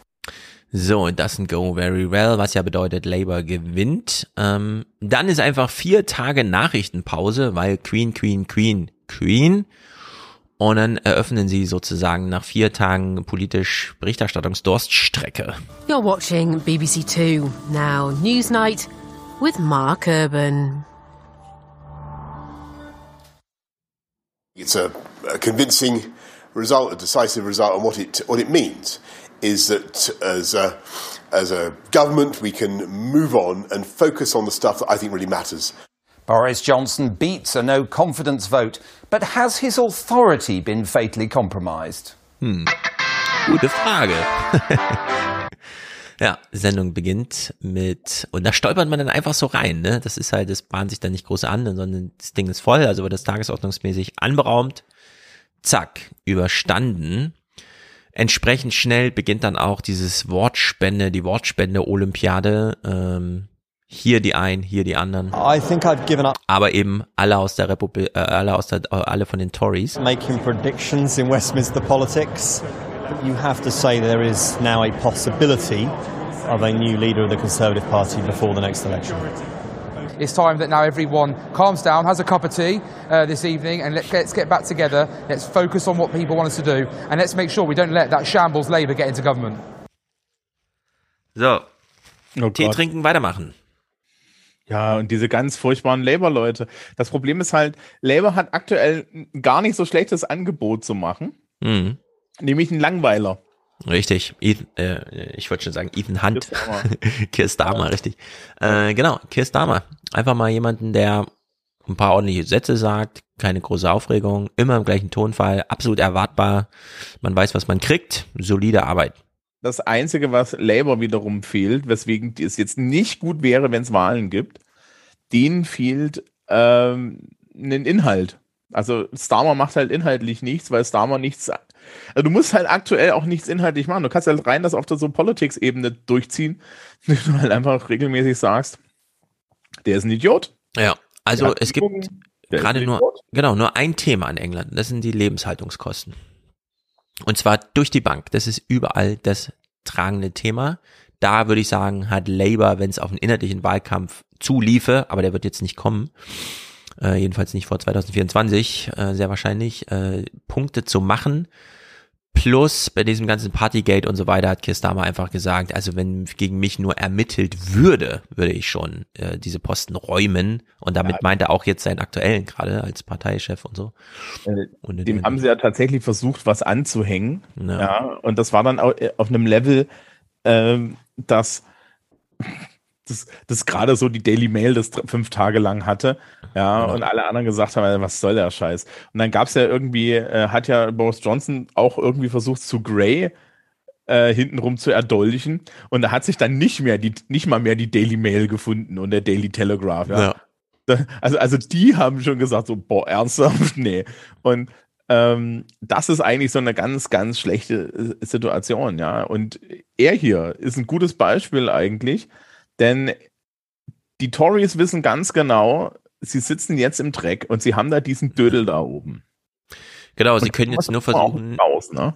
die nächsten zwei Jahre es irgendwie wieder zu retten, aus so einer Machtposition heraus in Wahlen zu gehen. Aber das wird mit Boris Johnson wahnsinnig schwer. Klar, im, auf der Vorderbühne hat er gewonnen. Äh, die Zahlen waren entsprechend. Er bleibt im Amt. Aber die Hinterzimmer-Talks sind doch, zumindest was hier der Korrespondent nochmal berichtet, recht eindeutig. Nick, that's what they're saying publicly, but what about in private? Well, in private, Mark, there are Conservative MPs, there are ministers saying, look, the Prime Minister's going to be fine, and they're saying that that 59% he got of support amongst MPs is more than the 51% he got amongst MPs when he became leader. Of course, he got uh, two thirds of the vote amongst uh, members of the party when it went to the grassroots. But there are supporters of the Prime Minister who, in public, are being very supportive, in private, absolutely not. I was speaking to one who's been out uh, talking about uh, how well the Prime Minister did, and this is what they said to me in private. This is bad. The party is over for Boris Johnson. It's a question of when. So, question of when. Das ist natürlich, wir haben ihn ja auch schon ein paar Mal hier für tot erklärt. Hier findet jetzt wieder eine für tot erklärt im September Erklärung statt. Mal gucken, ist ja nicht mehr weit hin. Interestingly, I was talking to uh, one Conservative MP who's been uh, publicly supporting the Prime Minister throughout the day, and this person said a lot of ministers voted against Boris Johnson. A lot of colleagues who said they were supporting absolutely weren't, and this person said to me, This is going to be ultimately fatal for the Prime Minister. This is not a fatal wound to the heart, but he will bleed out. He will be gone by September. Hm. Mhm. Eine interessante Sache ist, da sind noch so ein paar so By-Elections, da sind also noch so ein paar einzelne Wahlkreise, Ja. die jetzt alle noch an die Lib Dems oder an, an Labour gehen. Aktuell versucht ja, ähm, versuchen ja die Tories auch so ein Ding zu fahren mit, ja, also mit Labour könnt ihr nicht zusammengehen, weil die machen dann ja eine Koalition mit der SMP und das ist ja dann ein ganz großes Chaos und so. Und das Problem ist, Boris Johnson hat dafür gesorgt, ähm, dass die SMP keine Forderungen stellen kann, weil welche andere Wahl als mit Labour zusammenzuarbeiten haben die denn? Ja. Wenn es jetzt ein Hang-Parlament gibt und es im Endeffekt eine Koalitionsbildung geben muss. Ja, sagst du dann als SMP, boah, ja, dann, also mit, mit, mit den Tories geht keiner zusammen, die Lib Dems gehen mit den Tories nicht zusammen, dann hast du auf der Seite keine Mehrheit. So, und sagt dann der Rest dann so, ach, dann lassen wir jetzt irgendwie Neuwahlen machen oder lassen die Idioten da an der Macht Mhm. oder was. Also das, das sagt halt keiner. Dementsprechend ja, wird da auch Nicolas Sturgeon die, die Füße ruhig halten müssen. Genau. Ja, ist weil aber Dinge. Genau, diese Art der Diffamierung und so weiter ist aber das Einzige, was sie gerade machen können, denn die Umfragewerte sind wirklich düster. Labour now has a consistent seven point lead over the Conservatives. And a recent state of the art so called MRP poll by YouGov suggests that if an election were held tomorrow, the Conservatives would hold on to just three of 88 crucial battleground seats. No. And polls suggest 25 comes closer. That too could be another prompt for a fresh move against the Prime Minister by his colleagues. So, sie müssen ihn also irgendwie verteidigen oder sich selber verteidigen und es klingt dann auch entsprechend albern. James Cleverly oder Cleverly ist Außenminister für Europa und Amerika. Ich wusste gar nicht, dass es da so, wahrscheinlich ist das so, keine Ahnung, Staatssekretär thematisch und dann jedenfalls ein bisschen special. Mm, Er singt Also nochmal die Außenministerin ist ja Liz Truss. ja, aber das ist da, wir haben ja in Deutschland auch keinen, also wir haben halt das als Referate aufgeteilt, aber es irgendwie Außenminister für Europa und Amerika ist. Die haben, also, das, die haben ja so ein ganz, ganz komisches, also Downing Street hat unheimlich wenig Ressourcen eigentlich. Mhm. Ähm, die haben ja dann Whitehall, ne, also diese großen Ministerien. Aber das ist alles relativ schlank. Äh, das Interessante ist im Übrigen, dass ja Bo Boris Johnson dann, und ich weiß nicht, ob du es mit dabei hast, äh, die, die wollen 6000 ähm, Civil Servants rauswerfen. Also Nee. 6000 ah. Leute im öffentlichen Dienst wollen sie rausschmeißen. Ja. Oder so. Was natürlich dann auch noch ein Problem wird, weil das bedeutet im Endeffekt, dass du da nicht mehr genug Personal hast. Und die Leute, die gehen, werden natürlich mit jeder dreckigen Geschichte äh, bei den Medien ausschlagen. Mhm. Das stimmt natürlich. Und da macht man sowas. Gefahrenpotenzial. Das ist so, ne, das ist so diese äh, Dominic Cummings-Ecke. So, so Karri ja, äh, klar, Karrierepolitiker, Karriere. Das stell dir mal vor, irgendwie, du schmeißt in Deutschland so einen so einen nicht-parlamentarischen Staatssekretär, ja, so einen verbeamteten Staatssekretär, willy nilly da raus, ja, äh, am Mhm. besten auch noch irgendwie aus so einem Ministerium, das, das interessant war. Ich meine, wir haben ja wenigstens von Beamten, Beamtentum und so weiter, ne? Da kannst du den Leuten vielleicht noch an, mit, mit Dienstgeheimnis an die Karre fahren. Und, und du kannst sie ja auch zum Glück nicht rausschmeißen, aber stell dir vor, du schmeißt dir da, würdest da jemanden rausschmeißen, ja? Noch Äh. ist die Stimmung ganz anders in England. Hör dir mal hier James an, was für ein Loblied er auf seinen Chef singt. In a word, do you think Boris Johnson will lead the Conservative Party into the next general election? I hope so. I believe so. He's, you know, he's been he's been bruised before and come back strongly. I saw I saw him do this in London twice. I saw him uh, do this when the party got less than 10% in a national poll in the spring of uh, 2019. He is resilient. He is focused. And as I say, he has proven himself over and over again to be not just a huge electoral asset for the party, but more importantly, a good leader for the country. James Cleverly, thank you very much. Well, we note uh, that was a hope. Ja, Adam Holloway, Tory MP, ähnlich. Uh, are you someone for whom uh, misleading Parliament potentially is less important than for him? I don't think he has misled Parliament. Look, the British people knew when they voted for him and gave him an 80 seat majority that they weren't voting for a Jesuit priest. We then went through the pandemic, where, in my view, the guy did quite brilliantly. He had a child, he nearly died from COVID, he was running what was effectively. Das ist einfach brillant, oder? Wie er ein Kind gekriegt hat und fast an Covid gestorben ist. a wartime headquarters with over 300 pass holders, thousands more in other government departments. And what we've seen over the last four months is a drip, drip, drip of stuff that has amounted to nothing factually. So, sehr viel unsubstanzielle Kritik an Boris Johnson kam einfach so und dann hat man sich da abgearbeitet und es kann ja wohl alles nicht wahr sein. Und er möchte das hier nochmal an einem Beispiel aufzeigen, wie die Stimmungsmache gegen Boris Johnson funktioniert. In diesem Sender, in dem er gerade zu Gast ist, der BBC. He was not hanging out with his mates, he was hanging out with civil servants, many of whom didn't vote for him. But you admit it- the damage, though, to his Oh, reputation. I, I think there's great damage to the reputation of politics, and I, I think it's also, at some point, it should do great damage to organisations like the BBC. I mean, you, this, this programme that I'm on now was showing pictures of him looking like Hannibal Lecter at the beginning. Oh, You know, on. talk- well, no, no, uh, well, okay, I can, I can show you right here. Look at that. You've got razor blades. I mean, does that guy look like somebody who's, um, who's uh, you know, been given a birthday cake or someone, you know, who's just been locked up for something at the Old Bailey? I mean, this thing has been blown totally out of proportion. All right, uh, let's come back to John we Barron. should be thanking this man. Blown out of proportion. So, er hat einfach ein iPad in die Kamera gehalten, wo er zeigte, wie Boris Johnson von der BBC dargestellt wird in der Ja. Sendung von gestern, in der er gerade eingeladen ist. Dass die, also da, da ist ja auch sowas los, ne? Dass BBC, dass die BBC der Feind ist, dass dann Ja. Kulturkampf äh, immer wieder aufgezogen wird, das ist ja auch sowas von peinlich. Ähm, Es ist schon ganz interessant. Los, komm, Stefan. Quiz, Quizrunde. Wie viele Mhm. Kinder hat Boris Johnson? Man weiß es nicht so genau. Ich nehme an Laut vier. Wikipedia. Ah, Laut laut Wikipedia. Wikipedia. F- äh, Vier? Sieben. Sieben. Sieben, von denen wir wissen, aber es gab einen Richter, der gesagt hat, nachdem Mr. Johnson habituell dem Kondom nicht zugeneigt ist, weiß man nicht, wie viele er dort hat. Ja. Es ist so ein bisschen wie der Witz, dass wir alle äh, das Erbgut von Genghis Khan haben. Ähm, also, das st- stimmt technisch, aber die, wir haben auch alle das Erbgut von Karl dem Großen.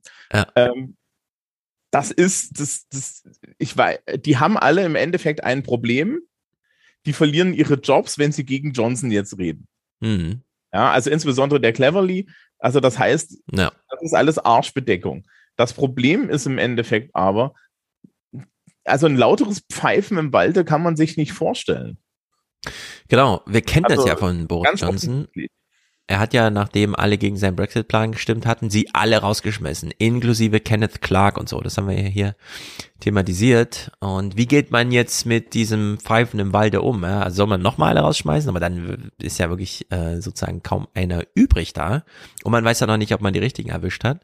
Ob die Rebellion sozusagen, äh, ob ihr widerstanden wurde.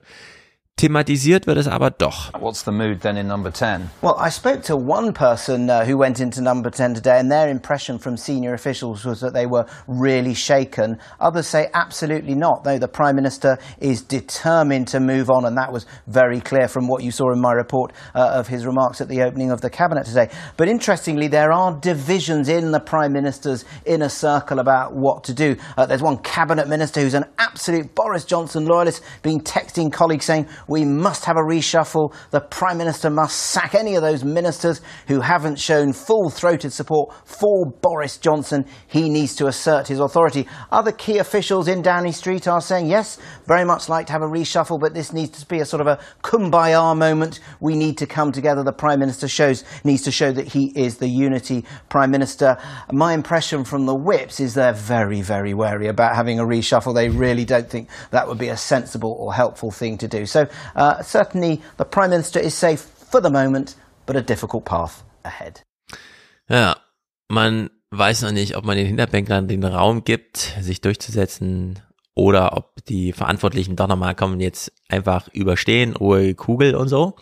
Und Lord Weisey, ein ehemaliger Minister, äh, finde ich, bringt diese ambivalente Stimmung ja auch nochmal in so ein schönes Bild. Today you're hearing, for example, that apparently lots of MPs might be sacked because they didn't tweet their support for Boris Johnson. There must be some purge of the rebels. This is complete and utter nonsense. There should be humility.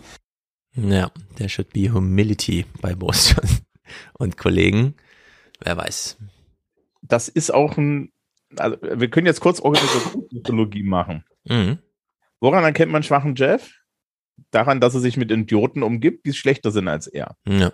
Boris Johnson ist in der dritten Garnitur von Idioten. Also die Fra also es hat Das sich stimmt. beim letzten Mal ja, ja schon nu nur noch, nur noch inkompetente Speichellecker oder aber Karrieristen wie Liz Truss und solche Leute oder, oder Leute, die halt irgendwie, Hm. sagen wir mal so, ein persönliches Interesse haben wie Rishi Sunak, ja, die haben sich noch gefunden, da überhaupt mitzumachen.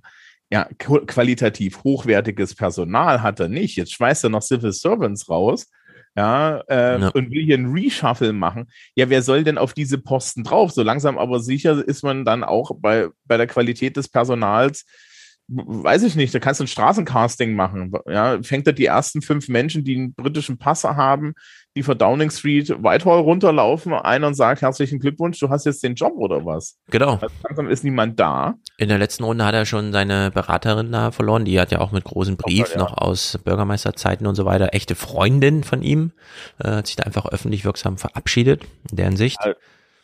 Man, man kann jetzt über Dominic Cummings sagen, was man will. Also Dominic Cummings ist ein Soziopath, Mhm. aber er ist ein kompetenter Soziopath. Richtig. Also wenn du auf, wenn du einen Soziopathen brauchst, dann kannst du auch Dominic Cummings nehmen. aber ähm, Ja, genau, aber dieser Krieg ist ja schon ausgerufen zwischen den beiden. Ja, der kämpft natürlich da auch ums Personal wahrscheinlich und äh, lässt da keine guten Karrieren mehr zu. Naja, das ist jedenfalls das Drama. Ich glaube, wir sagen jetzt zum Abschluss nicht nochmal, nächste Woche ist er weg oder so, sondern das ist jetzt einfach, keine Ahnung, im September dann vielleicht. Äh, es sieht auf jeden Fall düster aus für England. Äh, vielleicht kommen wir nachher nochmal dazu und es war ja dann echt ein bisschen knapp auch, äh, die Berichterstattung zum Thema, wie ist es da mit der Inflation und den Lebenshaltungskosten. Es ist ja wirklich düster, gerade wenn man David McWilliams Podcast hört, wie England da beispielsweise gegen Irland, also es gibt so einen kleinen Clip, wie David, David McWilliams beschreibt, als ich ein Kind war, waren wir in Irland die Armen und in England lebten die reichen Leute. Und die hatten auch wirklich mehr Geld. Und jetzt ist das irische äh, Durchschnittseinkommen irgendwie nochmal 30, 40 Prozent über dem britischen. Also da ist ein Land so richtig abgeschmiert innerhalb einer halben Biografie, würde ich mal sagen. Und das hat natürlich gar nichts mit Brexit zu tun. Äh, genau, also das ist, äh, da lügt man sich auch immer noch viel in die Tasche und es ist unglaublich, was da vor sich geht. In der Hinsicht, wir gönnen ihnen natürlich diese vier Tage Queens Party und so weiter, aber das ist halt auch nur für den Moment gewesen. Gut, wir machen kleine Pause und gehen danach über den Atlantik und gucken in dieses Hearing rein. Äh, auch in Amerika kämpft man ja gegen die alten Geister, in dem Falle Donald Trump. Mal sehen, ob man da die richtige Strategie gefunden hat. Bis gleich. Unser kleiner Moment für Aufmerksamkeit, Achtsamkeit, Dankbarkeit. Letzter Aufruf für den Alias Express.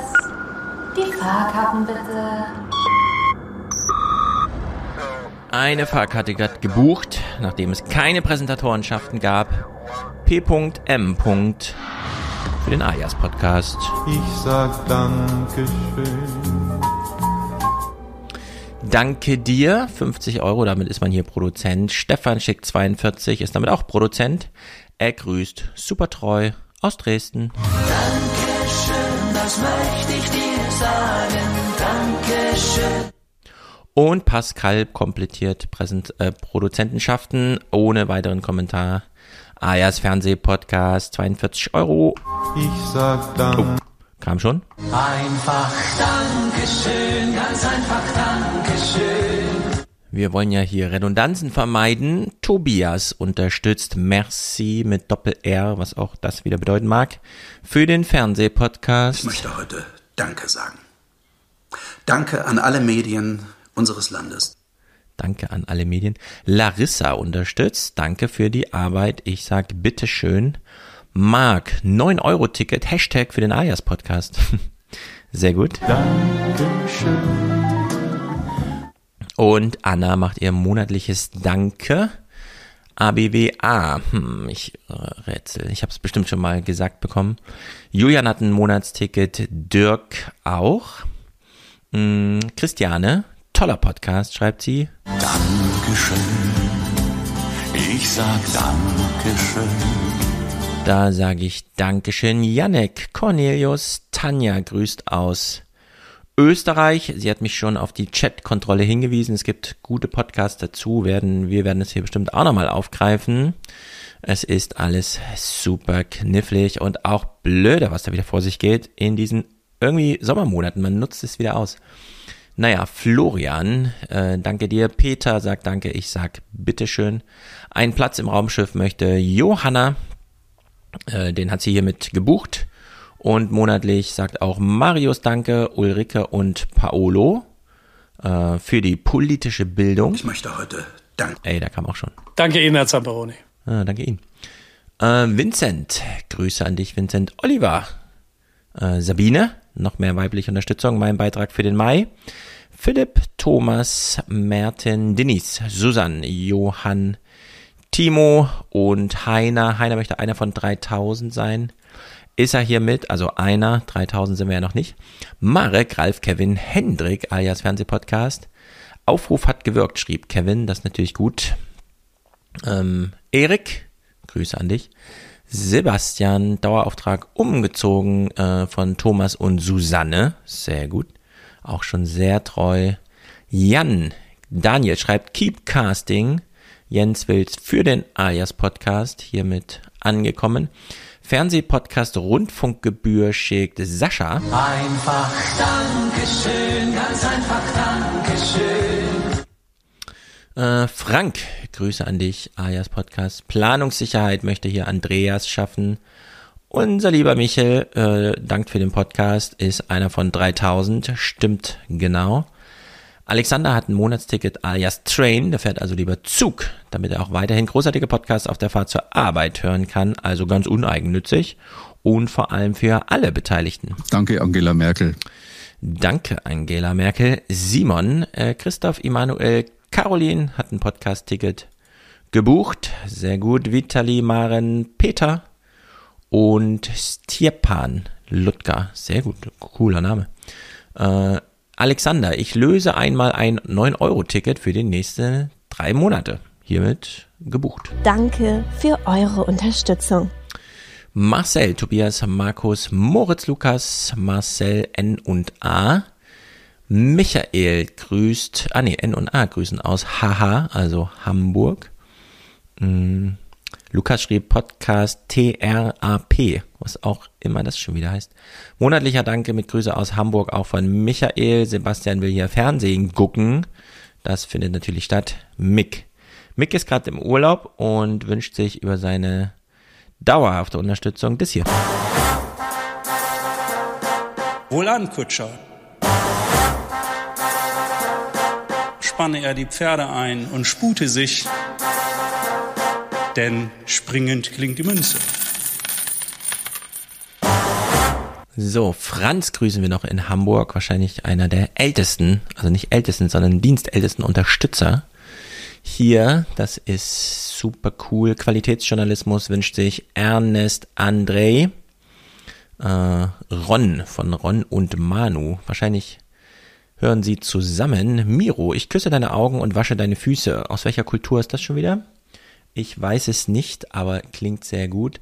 Mario will jetzt Fernsehen und damit würde ich sagen, gehen wir zurück in den Podcast. Danke euch allen, auch allen Ungenannten. Äh, für nächste Woche gehe ich die Frauen hier nochmal durch, die ich dann heute übersehen habe. Hier Hanne sehe ich schon. Äh, und so weiter und so fort. Gut, also zurück in den Podcast.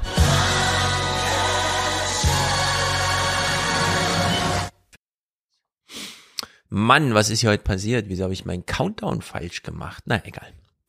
Gut, die Januar 6 Hearings sollen ja die große Wende bringen, der Welt zeigen, Amerika hat einen Fehler gemacht, Donald Trump zu wählen.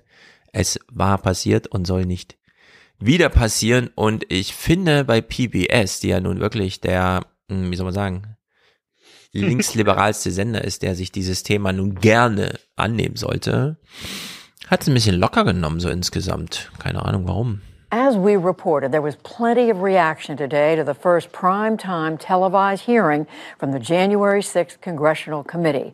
The House panel used new witness testimony and video to make the case that President Trump was responsible for the Capitol riots. We are trying to have you up there now. A prime time production, including some never before seen footage from the January 6th Capitol attack. Ja, Primetime Production würde ich sagen, stimmt. Ich habe mir das Hearing auch angesehen, auch gleich Clips dazu, denn es war wirklich sparsam hier bei PBS, wie sie es aufbereitet haben am 10. Er hat Sie es haben- nicht übertragen. Äh, doch, sie haben es übertragen, alle haben übertragen, außer Fox News. Die haben sich ja dagegen gesperrt und so Counter-Programm gemacht. Aber, hm, ja, keine Ahnung.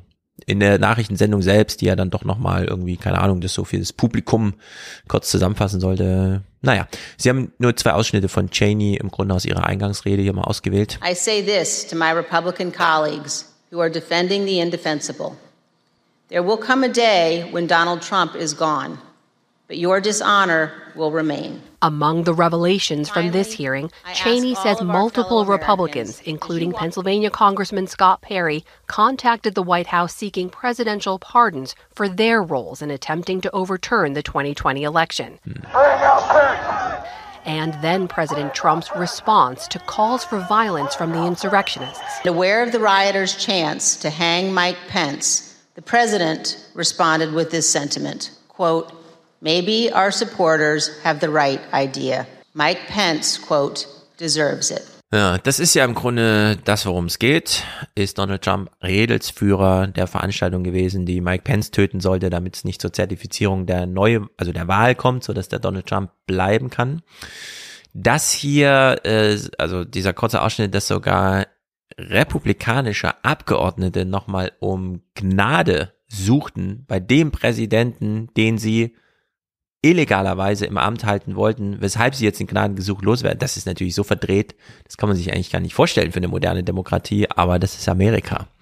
Also wir lernen es hier immer wieder kennen aus allen Richtungen irgendwie, wie krass das eigentlich ist. Naja, und dann saßen sie alle da hier im Halbrund mit Also Fahnen und riesigen Bildschirm. Sind ja nur zwei Republikaner dabei, Liz Cheney und äh, noch irgendjemand von denen. Ja. Ähm, weil der Rest wurde ja, hat sich ja gesperrt, weil Kevin McCarthy ähm, nun einfach, also eine, eine Woche lang gesagt hat, das ist total schlimm und danach nach Mar-a-Lago gefahren ist und sich Trump vor die Füße geworfen hat. Ja. Es sind ja jetzt schon Primaries, es zeigt sich auch gerade, dass nur weil Trump einen Kandidaten unterstützt, der nicht automatisch gewinnt. Genau. Richtig das interessant. Ganz wichtige Lehre gerade. Die ersten gingen nicht zugunsten Donald Trumps aus. Und naja, dieses Bipartisan äh, Commission Ding, also so wie nach dem 11. September, dass einfach alle Parlamentarier sagen, wir machen jetzt hier mal eine Aufklärungsarbeit hinsichtlich, wie kam es dazu, dass die Geheimdienste uns nicht schützen bei diesem Angriff auf Amerika. Dazu kam es hier nicht, obwohl man mit dem gleichen ähm, Impetus, nämlich Angriff auf Amerika, argumentiert hat, aber die Republikaner haben sich da gesperrt. Entsprechend ist das jetzt auch immer gefleckt als, das ist eine Demokratenveranstaltung und so weiter. Ähm, die im Fernsehen, in den Nachrichten bei PBS haben sie ja nochmal äh, einfach so eine Szenerie ausgewählt, wie eine Polizistin vor Ort war und jetzt Zeuge wurde. One of more than a hundred officers injured that day. Edwards was knocked unconscious in the first barrier breach on Capitol grounds. She later rejoined the line, fighting to hold off the mob, was pepper sprayed and tear gassed. What I saw was just a, a war scene. It, it was something like I'd seen out of the movies. I, I, I couldn't believe my eyes. There were officers on the ground, um, you know, they were bleeding, they were throwing up, they were, you know, they had. I mean, I saw friends with blood all over their faces. I was slipping in people's blood. Ja, also das ist Bürgerkrieg gewesen, der da irgendwie stattfand und sie mittendrin. Äh, sie wurde ohnmächtig geschlagen als äh, die ersten da über die Barrieren und so weiter. Wer weiß, um das hier bei PBS zu thematisieren, haben sie sich Jim Banks eingeladen, einen republikanischen aus dem äh, Abgeordnetenhaus im Gespräch und der vertritt natürlich auch die Parteilinie. Also manchmal frage ich mich auch bei PBS so ein bisschen, Sie haben doch aufgeklärtes Publikum. Muss das nochmal sein? How do you see the hearing last night and the work that the committee is doing? Well, sadly, last night was no different than what we've seen before. It was a, a political exercise, truly a political witch hunt that was focused more on the Democrats' obsession with Donald Trump than anything at all about Capitol security. We're investigating the events that led up to January 6th so we can prevent something like that from ever happening again. Ich meine, wer guckt den PBS News Hour? Das erreicht doch nicht einen, der, der irgendwie denkt, ah ja, ähm, interessante Sicht. Nee, nee, nee, nee, das hat nur, das hat nur einen Zweck, damit man danach den Republikaner mehr heißt. Hast du die Dog Whistle zum Thema äh, Big Lie, die er gemacht hat, drin gehört? Äh, die- Dog Whistle drin. Ja, ja, die müssen soll sich doch mal darum kümmern, wie das denn eigentlich überhaupt zu dem 6. Januar, was denn da vorher passiert ist. Ja, was vorher passiert ist, ist, dass der Präsident gelogen hat. Hm. Ja, und er impliziert da im Endeffekt diese Nummer mit, ja, nein, da wurden ja die Wahlen geklaut. Ja, nichts ist mit die Wahlen. Ah. Nee, ähm, aber jetzt, wo du sagst, es gibt natürlich einen großen Streit, das hören wir auch gleich in den Kommentatoren hier bei PBS. Um was soll sich dieses Komitee jetzt eigentlich kümmern? Um den 6. Januar 2021, die Vorgeschichte, oder um die Verhinderung folgender? Äh, und das ist, äh, also hier sind so ein bisschen die Ziele unklar, wird jedenfalls so diskutiert, was natürlich das Komitee erstmal schwächt. Das Komitee selbst hat sich aber einen klaren Auftrag gegeben, nämlich äh, den 6. Januar 2021 aufzuklären hinsichtlich der Rolle Donald Trumps. Also eigentlich alles geregelt soweit, aber es wird halt von außen dann auch semantisch torpediert aus allen Richtungen. Wie zum Beispiel von Jim Banks. Der nimmt, ja. Also, das Interessante ist, dass das justiziabel ist, was Trump da gemacht hat. Wenn Sie in Ihrem Bericht sagen,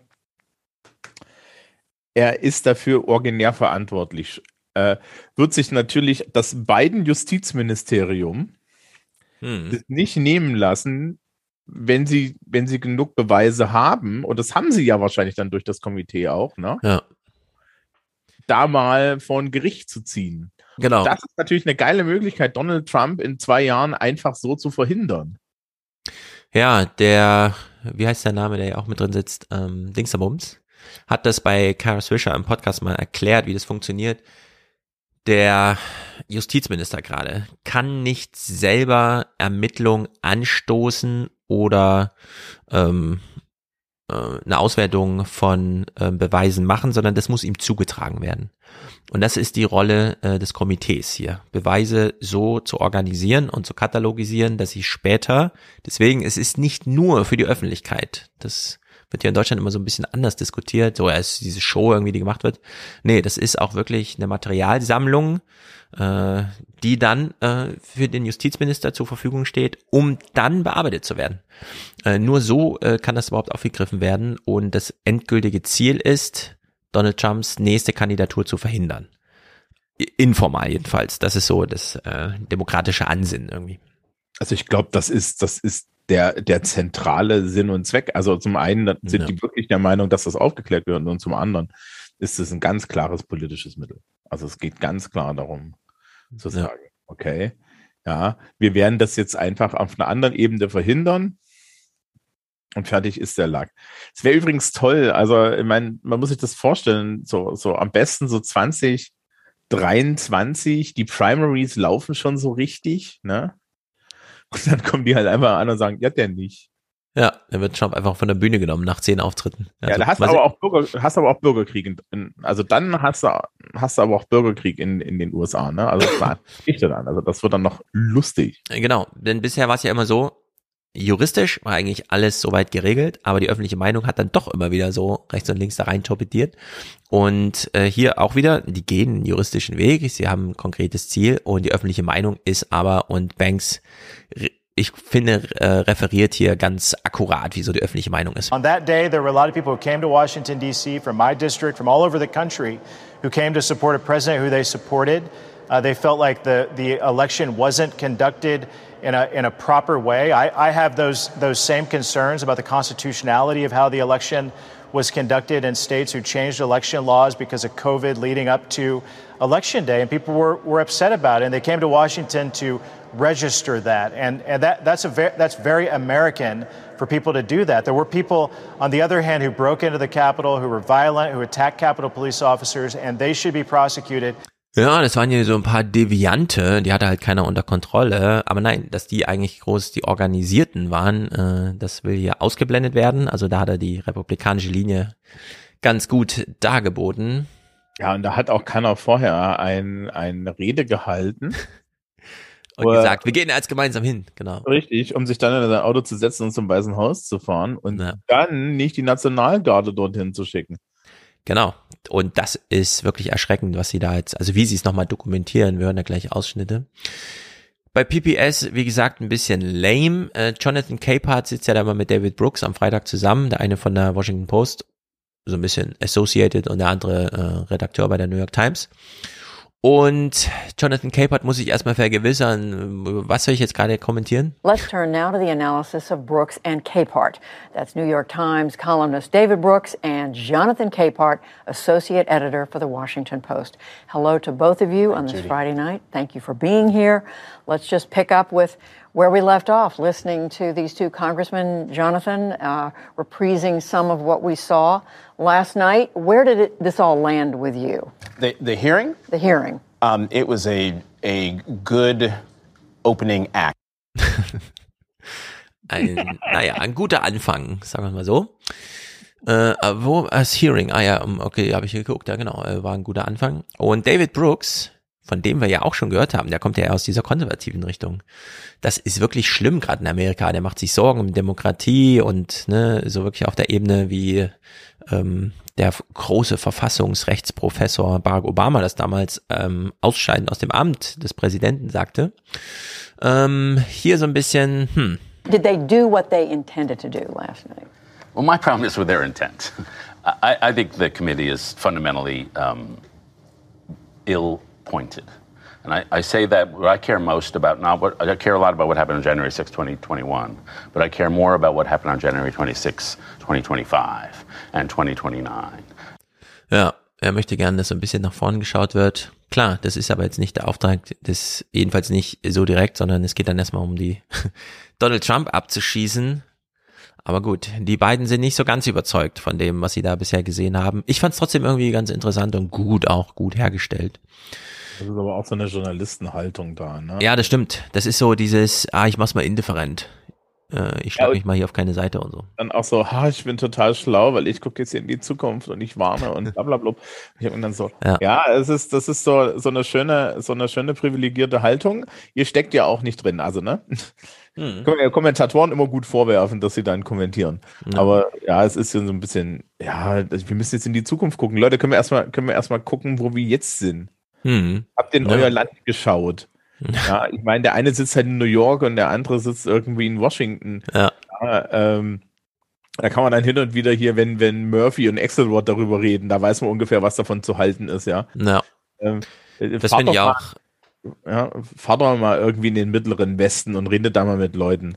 Aber Ja. zieht vielleicht nicht die Anzüge an, sonst reden die nicht mit euch. Ja, genau. Also in dem Podcast kriegt man gerade eine sehr viel bessere Aufklärung von den Leuten, die wirklich da Politik machen und wissen, wie es so läuft. Gerade auch, weil die da so krasse Gäste immer haben. Bei Hacks on Tap, die so ein bisschen aus dem Nähkästchen plaudern. Wir gucken mal ins Hearing rein. Chairman Thompson äh, hängt mal wieder alles ganz oben auf. We swore an oath to defend the Constitution against all enemies, foreign and domestic. The words of the current oath taken by all of us, that nearly every United States government employee takes, have their roots in the Civil War.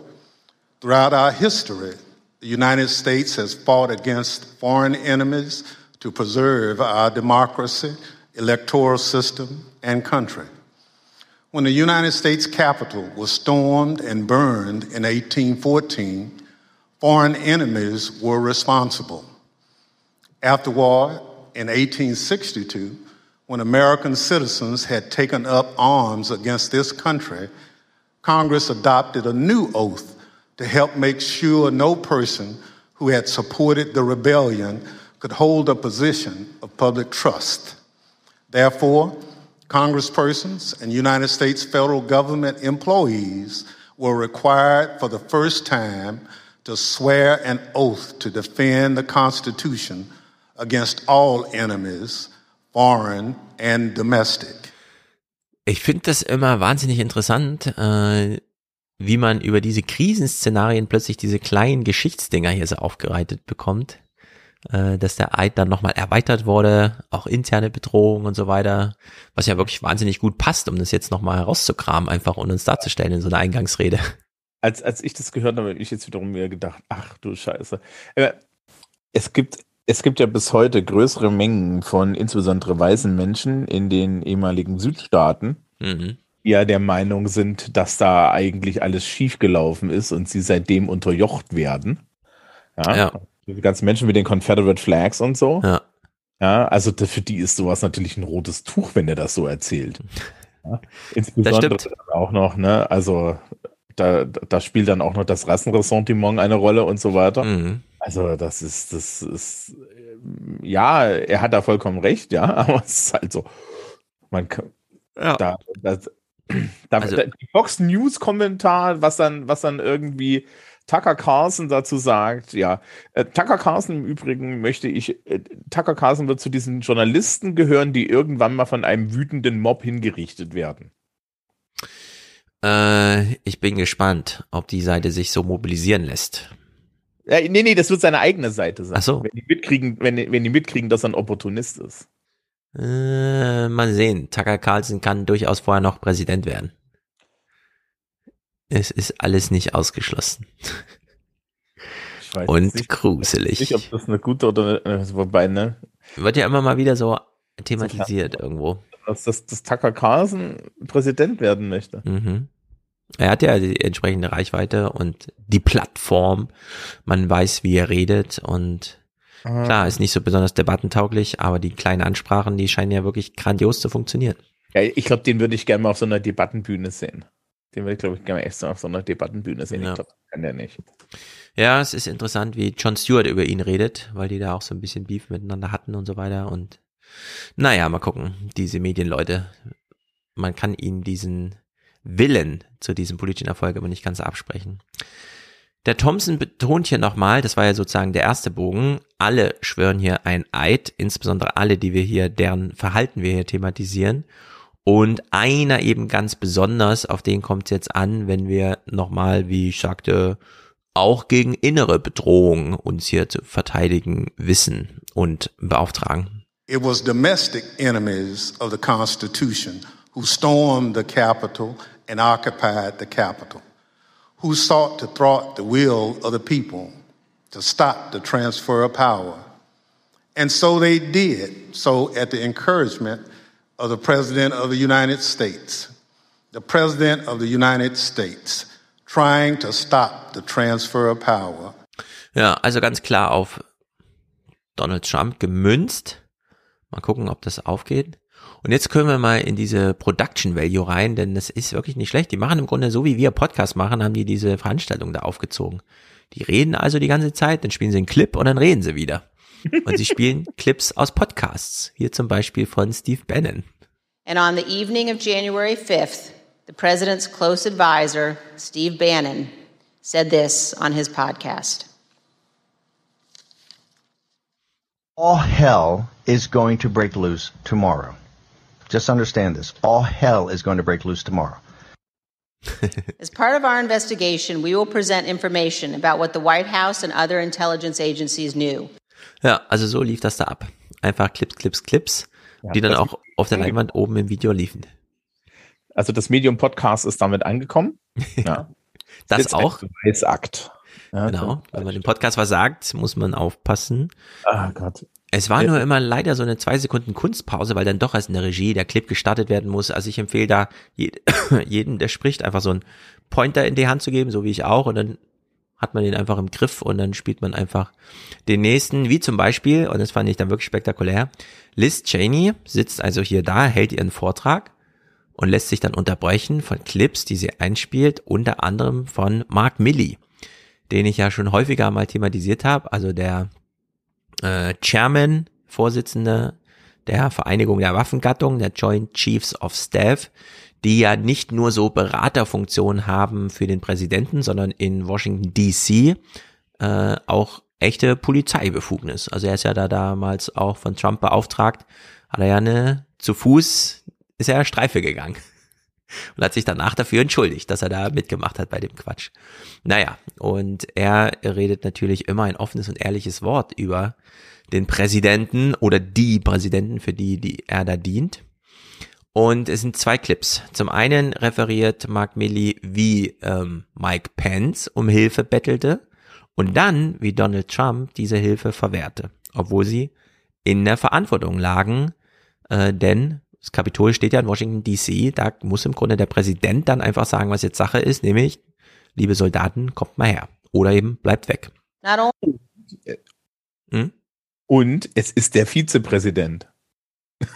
Nur so. Genau, Vizepräsident und Präsident. Also wir haben es ja die, die ganz großen Rollen. Ja, also, also, also der Vizepräsident hat ja auch institutionell einfach ein Schutzrecht. Das stimmt. Er könnte durchaus äh, einfach äh, da nach, also um Hilfe bitten, nur wenn die dann von dem einzigen, der ihn überstimmen kann, einfach verweigert wird, dann hat man halt ein Sicherheitsproblem. Und das hatten wir ja ganz klar. Only did President Trump refuse to tell the mob to leave the Capitol. He placed no call to any element of the United States government to instruct that the Capitol be defended. He did not call his Secretary of Defense on January 6th. He did not talk to his Attorney General. He did not talk to the Department of Homeland Security. President Trump gave no order to deploy the National Guard that day, and he made no effort to work with the Department of Justice to coordinate and, and deploy law enforcement assets. But Vice President Pence did each of those things. For example, here is what General Milley, the chairman of the Joint Chiefs of Staff, testified to this committee. There were uh, two or three calls with Vice President Pence. He was very animated, and he issued very explicit, uh, very direct, unambiguous orders. There was no question about that, and he, and he was, and, and and I can get you the exact quotes, I guess, from some of our records somewhere, but he was very animated, very direct, very firm, uh, and to Secretary Miller. get the military down here, get the guard down here, put down this uh, situation, uh, etc. By contrast, here is General Milley's description of his conversation with President Trump's chief of staff, Mark Meadows, on January 6th. He said, um, we, have, we have to kill the narrative that the vice president is making all the decisions. Uh, we need to establish the narrative that um, you know that the president is still in charge and that things are steady or stable or what's that thing. I immediately interpret that as politics, politics, politics. Uh, red flag for me personally, no action, but I remember it distinctly. Für mich ist das Ding eigentlich gelaufen inhaltlich, ne, an diesem Punkt. Ja, also so Meadows ist auf jeden Fall die Sache gelaufen. Ja. Aber, ey, ne? Ja, nee, wir müssen uns darum kümmern, wie das aussieht. Es könnte ja so aussehen, ob der, dass der Präsident ja äh, nichts tut und dass die Situation instabil ist. Und vor allem, dass der Vizepräsident ja einfach entscheidet. Ja, die komplette Welt saß vorm Fernseher, hat ja. mit Händen am Kopf sich den Scheiß angeguckt und alle haben sich gedacht, und diese, ja, dieser inkompetente Volltrottel, ja, also die, zu dem Zeitpunkt schon boshafte, inkompetente mhm. Volltrottel, ja, lässt diese Leute im Stich, inklusive seines eigenen äh, Vizepräsidenten. Mhm. Und der, die kommen auf die Idee, dass da noch ein Narrativ zu retten ist. Also ganz ehrlich, ne, da, das kriegst du eigentlich nur noch mit Psychopharmaka geregelt, das Problem. Also das ist doch delusional bis zum Ende. Also bitte. Ja. ja. Also, ja. Es ist einfach brutal. Und um diesen UK-US-Block mal abzuschließen, gucken wir jetzt mal zwei Clips. Der eine aus Amerika, der andere von der BBC. Was eigentlich Thema ist in diesen Ländern, so abseits dieses ganzen Personenspektakels, dass wir hier, ähm, wie soll man sagen, man hätte die Queen auch einfach so feiern können. Und dann noch Boris Johnson, ja, man hat ja keine Zeit mehr in den Nachrichten irgendwas zu machen. Und jetzt haben die Demokraten hier angefangen, dieses Komitee da aufzuziehen und ähm, ja, machen da eben auch Prime Show, äh, Primetime Show draus. Hier haben wir mal ein Ameri das amerikanische Beispiel von der Washington Post, also einer Journalistin Michelle Sing Singletary oder so. Wir hören einfach so ein Stimmungsbild, eine halbe Minute. And then there's the part of the American public that was struggling even before the pandemic, and now they've got inflationary prices, and and for them it might mean having two meals instead of three right? And and if, and for that population we have to help them. More funds to the food banks. If there are people in your lives who you know you're struggling help them out. Maybe pay their rent for a couple of months if you have that extra. Ja äh, bezahl doch mal die Rente deiner Nachbarn, sofern es dir leisten kannst, äh, die Miete, weil äh, es einfach alles viel zu teuer. Und dasselbe eben auch in Großbritannien. Dealing with the cost of living crisis, the choice for many families can be either heat or food. The Chancellor's recent financial package was designed to remove that invidious decision, but it won't stop the bad news for household finances. Today, the Office of National Statistics said that in the last year, the price of 30 selected low price groceries rose by 6.7%, lower than the 9% headline rate of inflation, but within the overall figure are some shocks on the basics. Bread and mince rose by 17% and budget pasta jumped by 50%. So, Nudeln 50% teurer, Brot 17%. Das ist natürlich in so Gesellschaften wie in England da echt genickbrechend. Mhm. Tja, was soll man sagen? Mehr als diese Zahlen zu nennen, ist hier kaum möglich. Äh, diese kleine Ideologieschlacht, vielleicht bespreche ich die nochmal im 29 oder so. Das ist wirklich interessant, wie die Briten das machen. Total bescheuert. Ähm, naja, die spannende Sache ist ja mit dieser Cost of Living Crisis. Ähm, Brexit wurde immer verdeckt. Mhm. Ja? Wir, wir, wir in Europa, in der EU, standen immer da und sagten, Leute, ja, jetzt, jetzt, jetzt scheißt euch doch nicht in die Hose, ja, oder scheißt euch nicht selber an. Ihr, ja. das ist Brexit. Ja. Es wurde natürlich auch insbesondere von Boris Johnson immer gesagt, das geht nicht, das geht nicht, das geht nicht. Und jetzt hat sich die Regierung in eine Situation gebracht. Ich meine, und, und wir reden hier von der inkompetentesten Regierung, die Ja. du kriegen kannst, ja. Ähm, wir haben sich in eine Situation gebracht, in der sie ideologisch keine Antwort wissen, weil die Antwort wären ja Steuersenkung Mhm. oder sowas, aber das hilft dir nicht Nee. weil die Steuern machen nichts an einer, an einer Inflation in dem Bereich. Und sie haben auch äh, ansonsten keine Antwort darauf. Und das ist natürlich ein hochrevolutionäres Potenzial in dem Sinne. Da hilft ihnen dein vier Tage Jubilee echt auch bei der Volksstimme, ne? Ja. Es kommt, es kommt, kommt, kommt, da kommt im Endeffekt das Schafott irgendwie eine Woche später. Also das ist auch so eine Sache.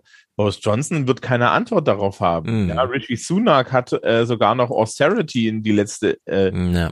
äh, ins letzte Budget mit reingeschrieben und solche Sachen, ja. Ja, also in England, das ist ganz schlimm. Die, die wollen jetzt im Grunde eine restriktive Geldpolitik bei einer lockeren Fiskalpolitik. Also weniger Geld, das zur Verfügung steht, allein durch Erhöhung der Geldmenge, könnte man ja dann so verteilen, dass es äh, nicht erst von oben runter trippeln muss, Trickle Down, sondern einfach da, äh, wo es halt gebraucht wird. Das hat ja in der Corona-Pandemie ganz gut funktioniert und eine lockere Fiskalpolitik. Also bloß keine äh, großen Beschränkungen, Steuerungen, der Staat greift ein, sondern hier jetzt einfach feuerfrei, ja, dieses liberale Programm. Und es ist einfach krankhaft bescheuert.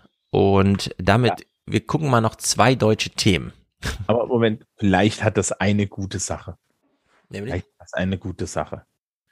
Dass ich Christian Lindner angucken kann, was, wie das funktioniert, ja, was da passiert das kann sein. Allerdings müssen wir dann auch hinschauen und daraus lernen. Und es ist deutsches Anschauungsmaterial, was wir, ich finde es so absurd, wie das hier in Deutschland gerade gemacht wird. Es ist unglaublich. Wir besprechen jetzt mal den Tankrabatt, der ja auch unter ein bisschen Politikunterricht zum Anfassen gerade, ja, zum Miterleben ist. Karim Mioska moderiert hier mal zum, der Tankrabatt kommt ja gar nicht so richtig an bei den Leuten. Oh, hier. Maus hängt. Der sogenannte Tankrabatt, der Steuererlass auf Benzin, ist weiter heftig umstritten, weil die Mineralölkonzerne verdächtigt werden, die Preissenkungen nicht vollumfänglich weiterzugeben. Deshalb gibt es nun aus der Regierung den Vorschlag, von eben jenen Mineralölkonzernen eine Zusatzabgabe zu verlangen. Eine Zusatzabgabe, die sogenannte Übergewinnsteuer. Und ich weiß nicht, wie man das so moderieren kann. Also es war wirklich so ein bisschen leblos dahin, ja, ja, weil das, dann das eine Übergewinnsteuer, die einen Gewinn abschöpft, der nur zustande kommt, weil wir Subventionen vorher gezahlt haben? Also wirklich eins plus eins ist hier zwei. Wie kann das denn bitte überhaupt auf dieser neutralen, nüchternen, objektiven Pseudo-Art äh, überhaupt nur anmoderiert werden? Also das Geilste ist ja, da, eines der Lieblingswörter von Christian Lindner ist hm. ja ordnungspolitisch. Ja. Er hat sich extra Lars Feld, den größten Richtig. ordnungspolitischen ja. Den ordoliberalen Professor. Genau, genau, genau, die große ordoliberale deutsche Tradition. Und dann machen mhm. die so einen Scheiß, ja. wo wirklich, also ich, ich habe ja mehrere so Wirtschaftspodcasts, ne? Äh, hier die Mikroökonomen haben sehr viel Spaß mit gehabt. Mhm. Ähm, ja, ich meine, äh, auch jetzt. Sagen, ach, das ist Ordoliberalismus, so sieht das aus. genau. Ich meine, die FDP, äh, das, also diese Möwenpicksteuer auf Frühstück einen anderen äh, Prozentsatz zu verlangen, ja, das ist ja echt nochmal eine Luftnummer gegen das, was hier gerade abläuft mit diesem Tankrabatt. Das ist ja unglaublich, wie das organisiert ist, was dabei bei rumkommt, welche Folgen das jetzt hier irgendwie sind. Ich kann das nicht verstehen. Jens Südekum versucht es hier mal so ein bisschen uns zu erklären. Klar, das Urteil ist hart, aber ich finde halt, dieses Übergewinnsteuer muss man halt wirklich mal mit diesem Tankrabatt so eins plus eins rechnen. Die Spritpreise, sie treiben die Autofahrer zur Verzweiflung. Denn der Tankrabatt von 35 Cent pro Liter Benzin und knapp 17 Cent pro Liter Diesel verpufft. Der Tankrabatt war eine Schnapsidee. Wegen des Tankrabatts steigen jetzt gerade die Profite bei den Mineralölkonzernen noch mal deutlich. Und es stellt sich eben die Frage, was man dagegen tut. Denn das kann ja nicht das Ziel der Politik gewesen sein, dass man Steuergeld verwendet, um es am Ende bei den Mineralölkonzernen zu sehen. Mehr als drei Milliarden Euro Steuergelder für einen Tankrabatt, der bei den Autofahrern kaum ankommt. Ja, also der Tankrabatt ist eine Schnapsidee, aber eine Übergewinnsteuer ist äh, das. Man findet keine Worte, ehrlich gesagt. Ja, das ist die Desavouierung. Das ist eine Selbstdesavouierung. Also was ja im Endeffekt passiert ist, ist, der Tankrabatt ist ja auf dem, auf, äh, auf dem Mist vom Lindner gewachsen. Mhm. Ja? Und dann ist anscheinend, sind anscheinend die Grünen angekommen und haben gesagt, ja, pass mal auf, ja. Ja, die haben gesagt, äh, wir haben nichts dagegen, wenn du uns ein 9-Euro-Ticket gibst. Und äh, ich finde, das muss jetzt eingecashed werden. Das 9-Euro-Ticket ist eine grüne Idee, wurde ein bisschen, aber funktioniert ja doch irgendwie, keine Ahnung. Also die Züge fahren auch so schlecht, ist ja jetzt so der Tenor. Es lag nicht am 9-Euro-Ticket, das finde ich auch einen guten um Tenor. Gottes, also ganz ehrlich, ne, ich hatte das im, Vorgespräch schon erzählt. Ich habe jetzt ein 9-Euro-Ticket und ich Mhm. habe aktuell Ferien. Und ich muss Ja. auch ehrlich sagen, alles, was ich jetzt in letzter Zeit mit dem Zug gefahren bin, äh, wäre ich auch für das Tagesticket, was es hier gibt, in meinem Verbund für 20 Euro am Tag gefahren. Ja. Ah, Also es hätte keinen Unterschied gemacht. Meine Erfahrung ist, ja, ich hatte gerappelt volle Züge und die einzige Erkenntnis ist, wir behalten dieses 9-Euro-Ticket da und bestellen einfach doppelt so viel Nahverkehrszüge, weil Ja. das interessanterweise ist ja, das bestellt ja das Land, das bestellen ja die Kommunen. Also Mhm. zwischen Bamberg und Nürnberg fährt äh, stündlich eine S-Bahn, die hält an jeder äh, Kuhkanne, die wir haben, und ein Regional und verschiedene Regionalexpresse. Wenn du die, ja, wenn du den RE verdoppelst und wenn du die, äh, die S-Bahn verdoppelst und den Leuten weiterhin diese neuen, äh, diese neuen Euro-Tickets verkaufst, Mhm. da hast du doppelt und dreifach was getan. Ich, ich, ich, will ja, ich will ja dazu noch was verraten, ja. Dann ist auch der Tankrabatt überhaupt, äh, das mit dem Tanken kein Problem mehr.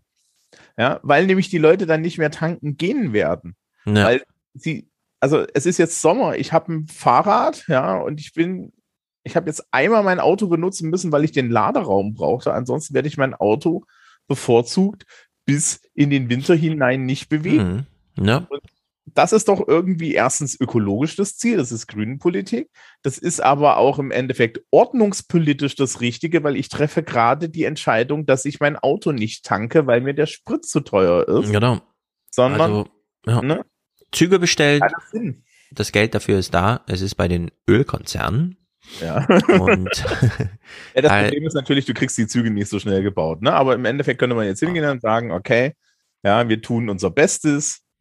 Die Und- Zeit vergeht relativ zügig, äh, deswegen äh, zügig, äh, dann kommen die Züge. Also man kann hier doch einiges machen und die Berichterstattung ist allerdings völlig fehle, äh, fail. Wir hören hier mal die Berichterstattung, die so uns einredet, das mit dem Tankrabatt ist easy, eine Übergewinnsteuer, ah, das ist zu kompliziert. Übergewinnsteuer ja oder nein? Ein Thema, das auch die Koalition spaltet. Die FDP will sie nicht, die SPD sieht darin einen Ausweg. Man kann das angehen. Andere Länder haben es gemacht. Und das sind jetzt auch Länder sozusagen aus der Europäischen Union, die das umgesetzt haben. Man muss, wie gesagt, genau auf die, auf die Branchen zugehen, wen es betrifft. Es sollte nicht in ganz Deutschland gelten, sondern die Branchen betreffen, die wirklich von dieser Situation jetzt maßlos profitieren.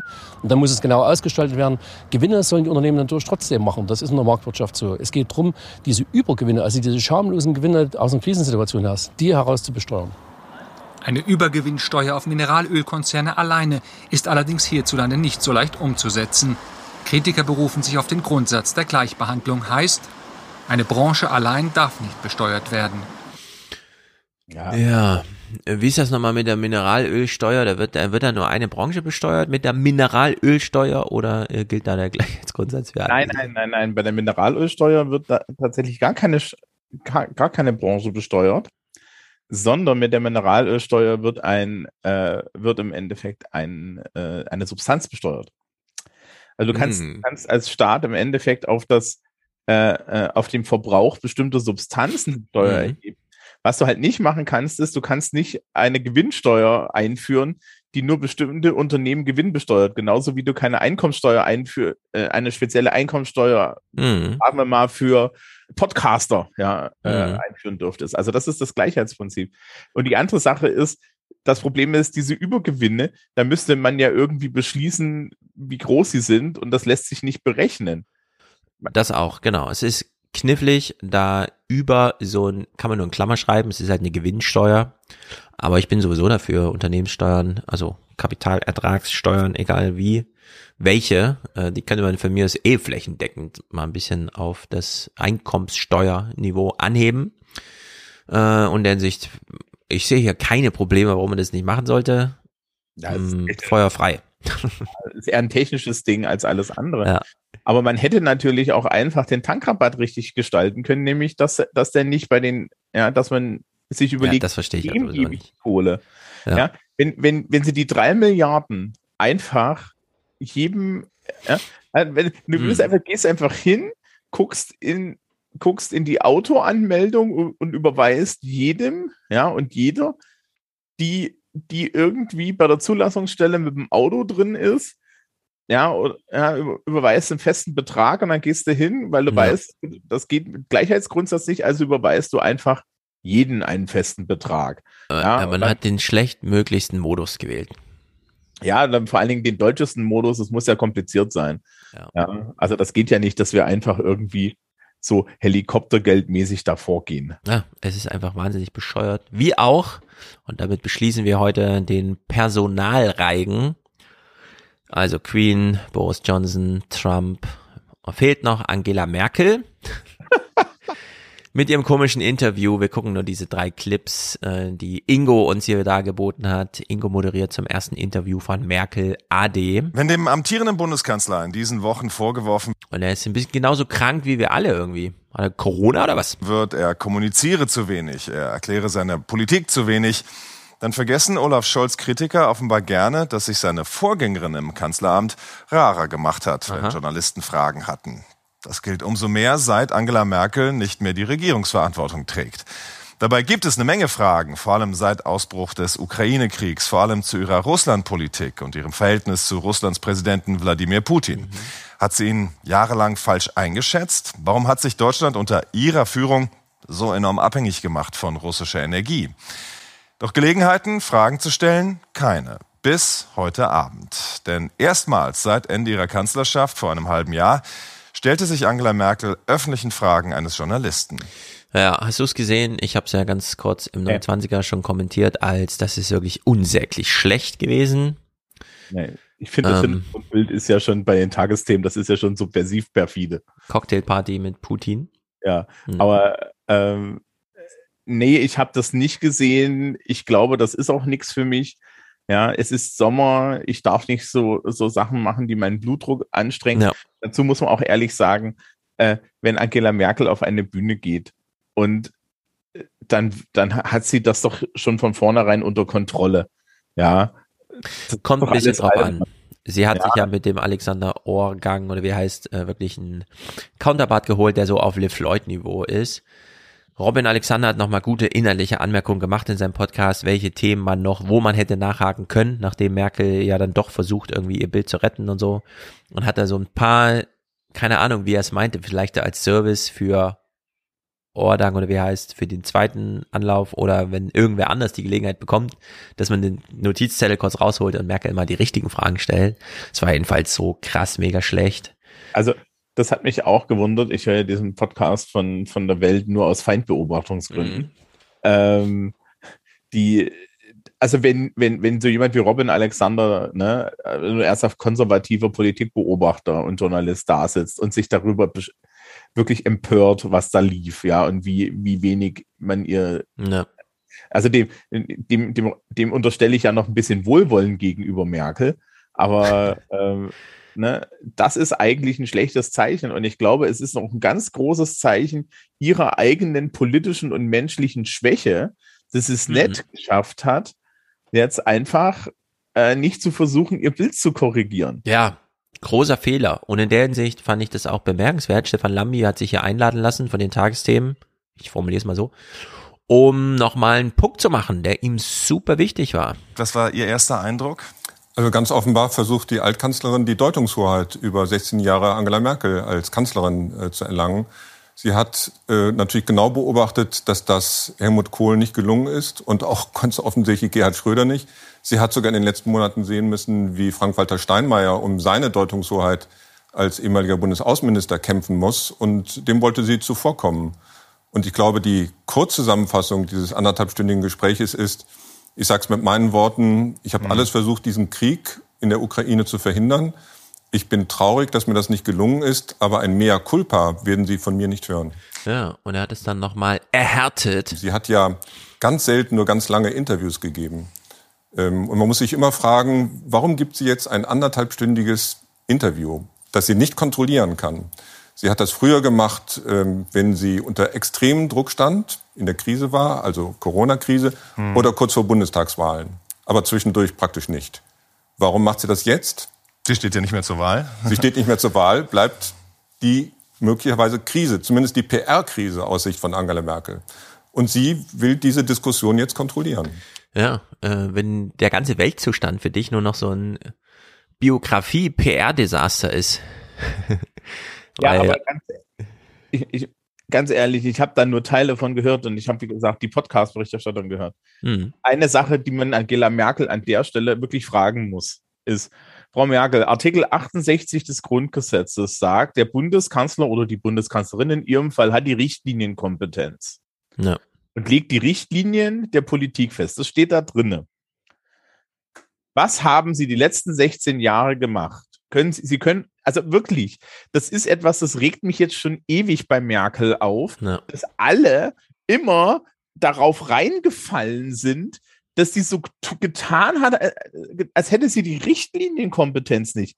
Ja, ich meine, das ist ja jetzt bei, bei, wir haben uns da so dran gewöhnt, dass wir Scholz ja unter dem, dem genau selben Gesichtspunkt ähm, irgendwie diskutieren.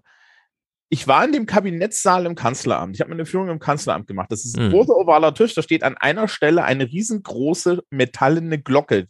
Da sitzt der Bundeskanzler. Man glaubt doch nicht eine Sekunde, dass diese Diskussion so abläuft, dass dann irgendwie Mutti da in der Mitte saß oder jetzt Olaf Scholz in der Mitte sitzt und sich das eine äh, anderthalb Stunden lang anguckt, ja, wie sich da irgendwie über den Tisch hinweg der Habeck und der Lindner sich streiten, wobei das würde ich mir an der Stelle auch angucken. Aber ja, das passiert doch nicht. Und es, Mhm. ist eine, es ist eine der größten Beschädigungen des Amtes, die sie da durchgeführt haben, eine der größten Lügen, denen wir in Deutschland immer wieder auch in der Öffentlichkeit aufsitzen. Nein, wir haben diese Person dort sitzen, weil sie das, weil sie die Richtlinienkompetenz macht. Ja, auch, auch Scholz sagt in der Öffentlichkeit wenig. Ja, aber er lässt wenigstens auch die Leute außenrum vor. Und Angela Merkel hat es nicht getan. Ja. Angela Merkel ist für Altmaier verantwortlich und Angela Merkel ist für Scheuer verantwortlich und Angela Merkel ist für diese ganze beschissene Politik in den letzten zehn Jahren verantwortlich. Genau, richtig. Sie hätte das alles verhindern können, weil sie hatte die Richtlinienkompetenz.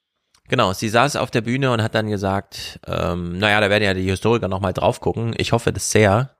Ja, und äh, genau dass, so. dass das auch mal beginnt jetzt. Ja, also es gibt dafür nur zwei Erklärungen. Die erste Erklärung ist, sie hat das so gewollt. Die zweite Erklärung ist, sie hat es passieren lassen. Beide sind keine gute Erklärung. Genau, genau, genau. Genau, genau, genau. Äh, absolut richtig. Ich bin total dafür, dass diese Aufarbeitung jetzt mal beginnt. Ich bin sehr gespannt darauf, was wir für publizistische Arbeiten bekommen. Wählen wir uns hier als aller, aller, allerletzten Rausschmeißer-Clip den des Punks, der nach Sylt fuhr und erklärte, warum er das gemacht hat. Und äh, ne, kennen wir ja die Diskussion mit dem 9-Euro-Ticket und so weiter und so fort. War ja dann so ein Selbstläufer irgendwie. Nur wer mit jemand hat Sylt reingerufen, dann sind alle Journalisten nach Sylt gefahren, um dort die Punker zu suchen. Es sind auch tatsächlich 50 oder so hingefahren. Man konnte hier mit einmal sprechen. Warum Sylt? Weil uns gesagt wurde, dass wir hier nicht erwünscht sind. Und wir das halt so sehen, dass wir aber genau das gleiche Recht haben, wie alle anderen Menschen hier zu sein. Und deswegen sind wir hier. Und was macht ihr so? Ach, im Endeffekt trinken wir nur Bier. Und haben Spaß und reden miteinander, quatschen, hören Musik. Wir wären niemals auf die Idee gekommen, nach Sylt mein- zu fahren, wenn Sylt nicht so geschrien hätte, wir wollen euch hier nicht haben. Und dann dachten wir, dann, wir müssen hier hin. Wann hat man mal die Chance, nach Sylt zu, fahren? Für hier ist ja so billig. rein theoretisch ist das hier die Reicheninsel.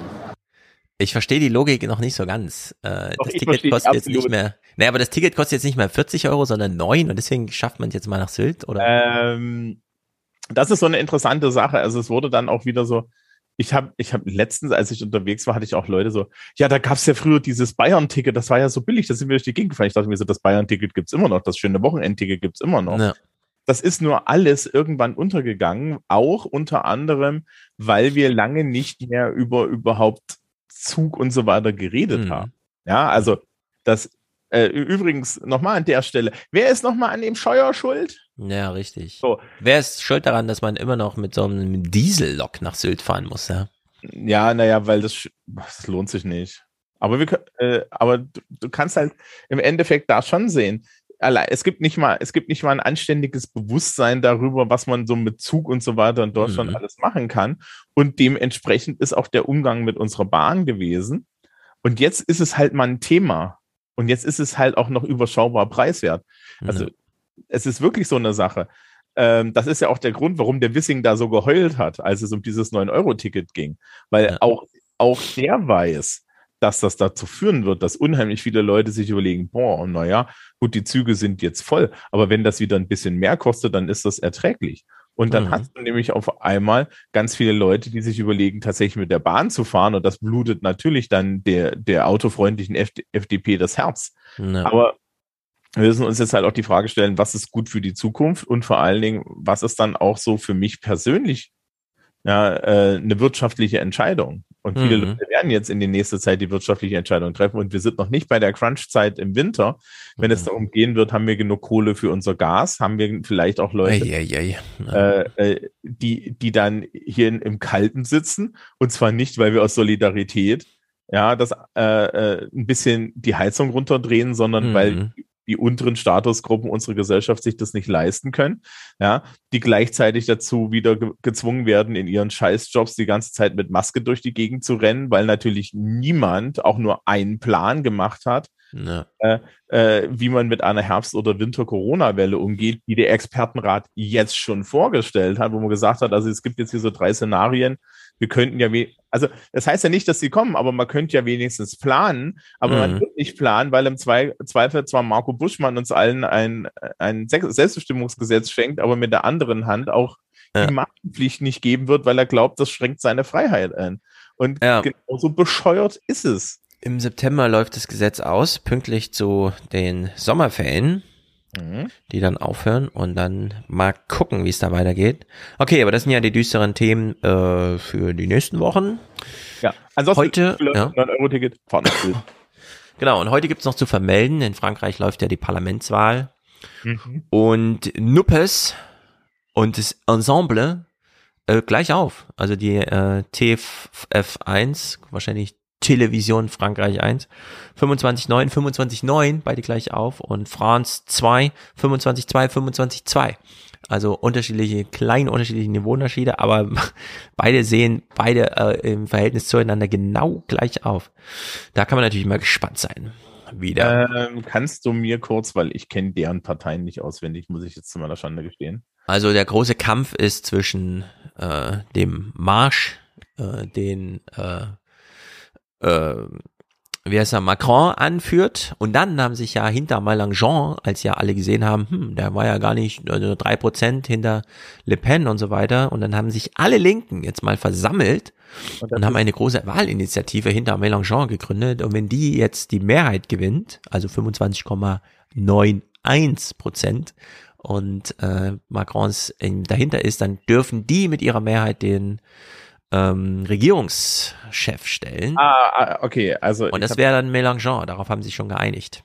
die, die Abkürzung haben wir nichts gesagt. Also EC ist im Endeffekt einfach die Präsidentenmehrheit, also sprich, das ist äh, En Marche. Genau.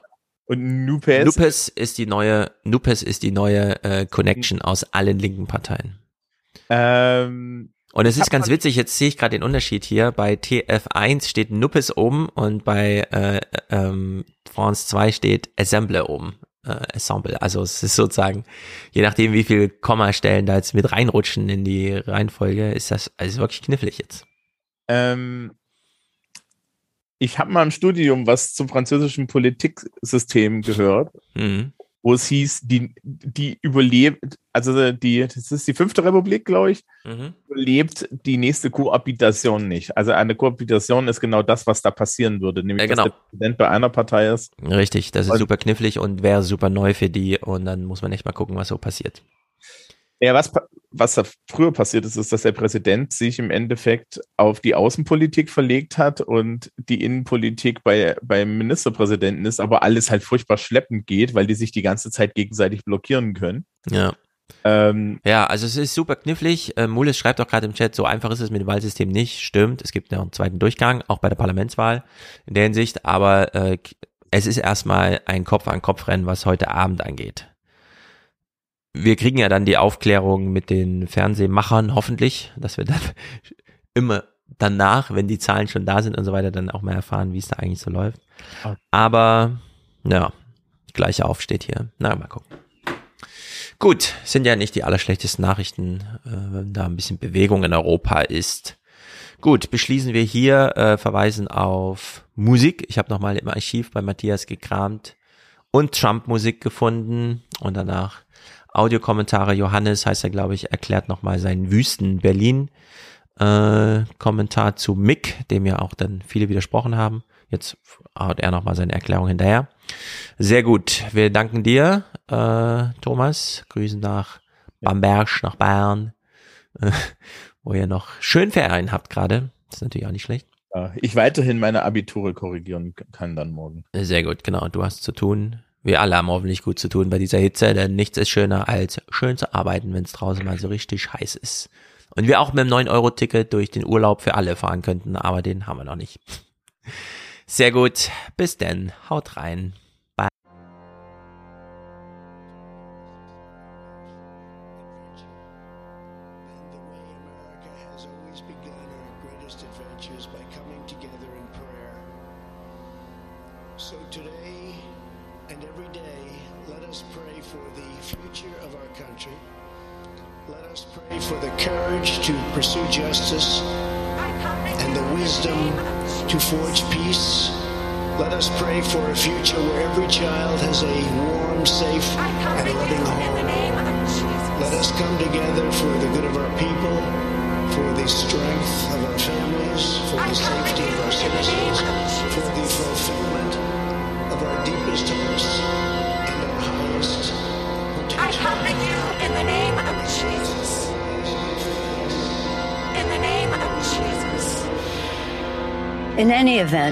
Pray for the President of the United States, and I pray for the United States of America.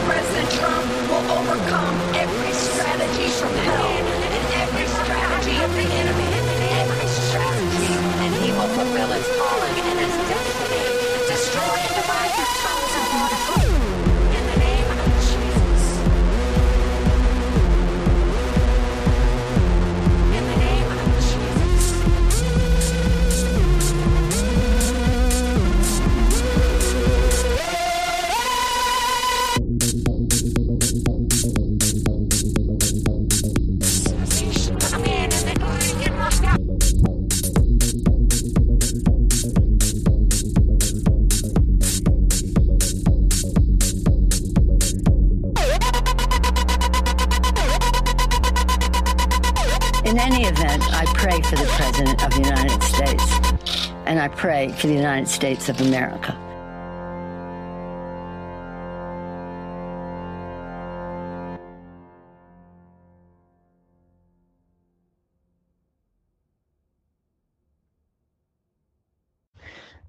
Hallo Stefan, mein Beitrag bezieht sich auf deine oft artikulierte Idee, doch sehr viel mehr Wohngemeinschaften von bzw. für alte Leute einzurichten. Und äh, ich für meinen Teil kann mit Blick auf mein Umfeld sagen, dass ich glaube, dass das auf sehr viel Resonanz stoßen würde. Also sowohl meine Eltern, die jetzt langsam auf die Rente zugehen, als auch meine Großeltern würden sich meines Erachtens sehr wohlfühlen in, äh, oder mit einer solchen Lebensform.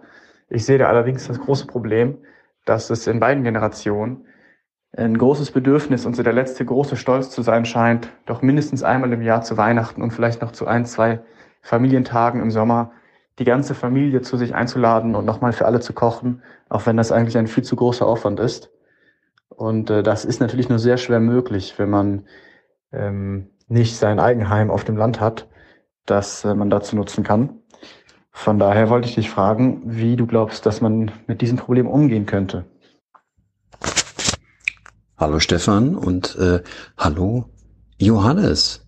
Ähm, äh, hier ist der Philipp aus Berlin und ähm, es geht ja da um ähm, meine Aussage aus äh, dem letzten Podcast, der dir, die Aussage war dir ja nicht wissenschaftlich genug, ob Berlin wie eine, äh, wie die Sahara ist. Ähm,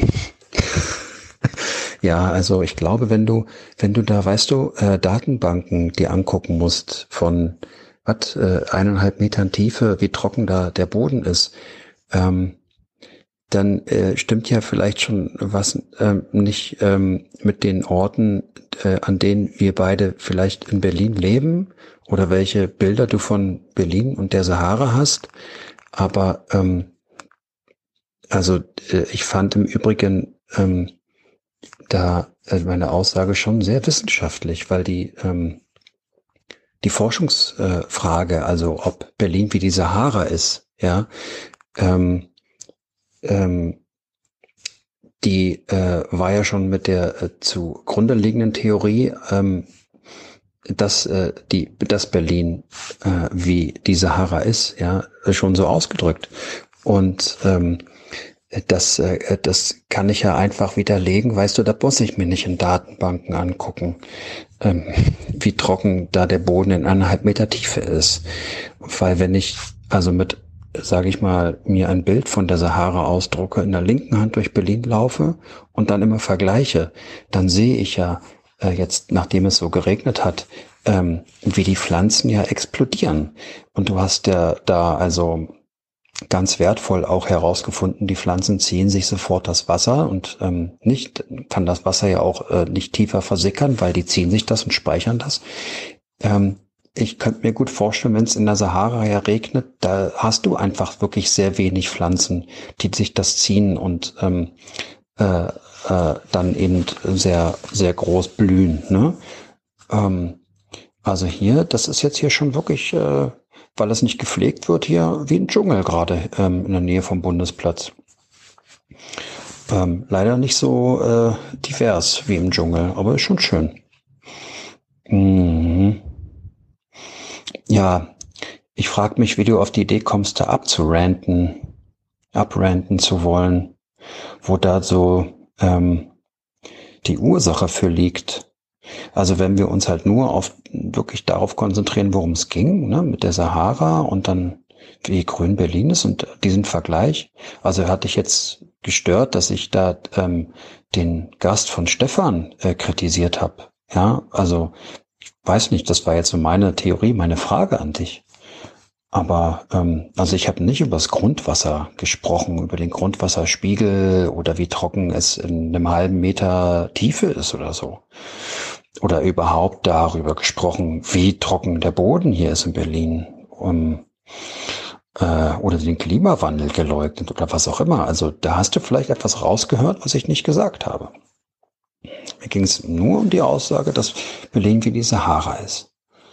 Ja, und mir ging es auch nicht um Brandenburg. Also, ich weiß nicht, was dich getriggert hat. Ähm, ich halte solche Momente hier auch immer für ähm, sehr wertvoll, da mal hinzugucken, ähm, worum es da wirklich geht. Ja, na gut. Also wollte ich nur mal kurz anmerken hier, als ich das gehört habe, dachte ich, ist ja vielleicht ganz wertvoll. Äh, und wünsche euch allen noch eine angenehme Nachtruhe.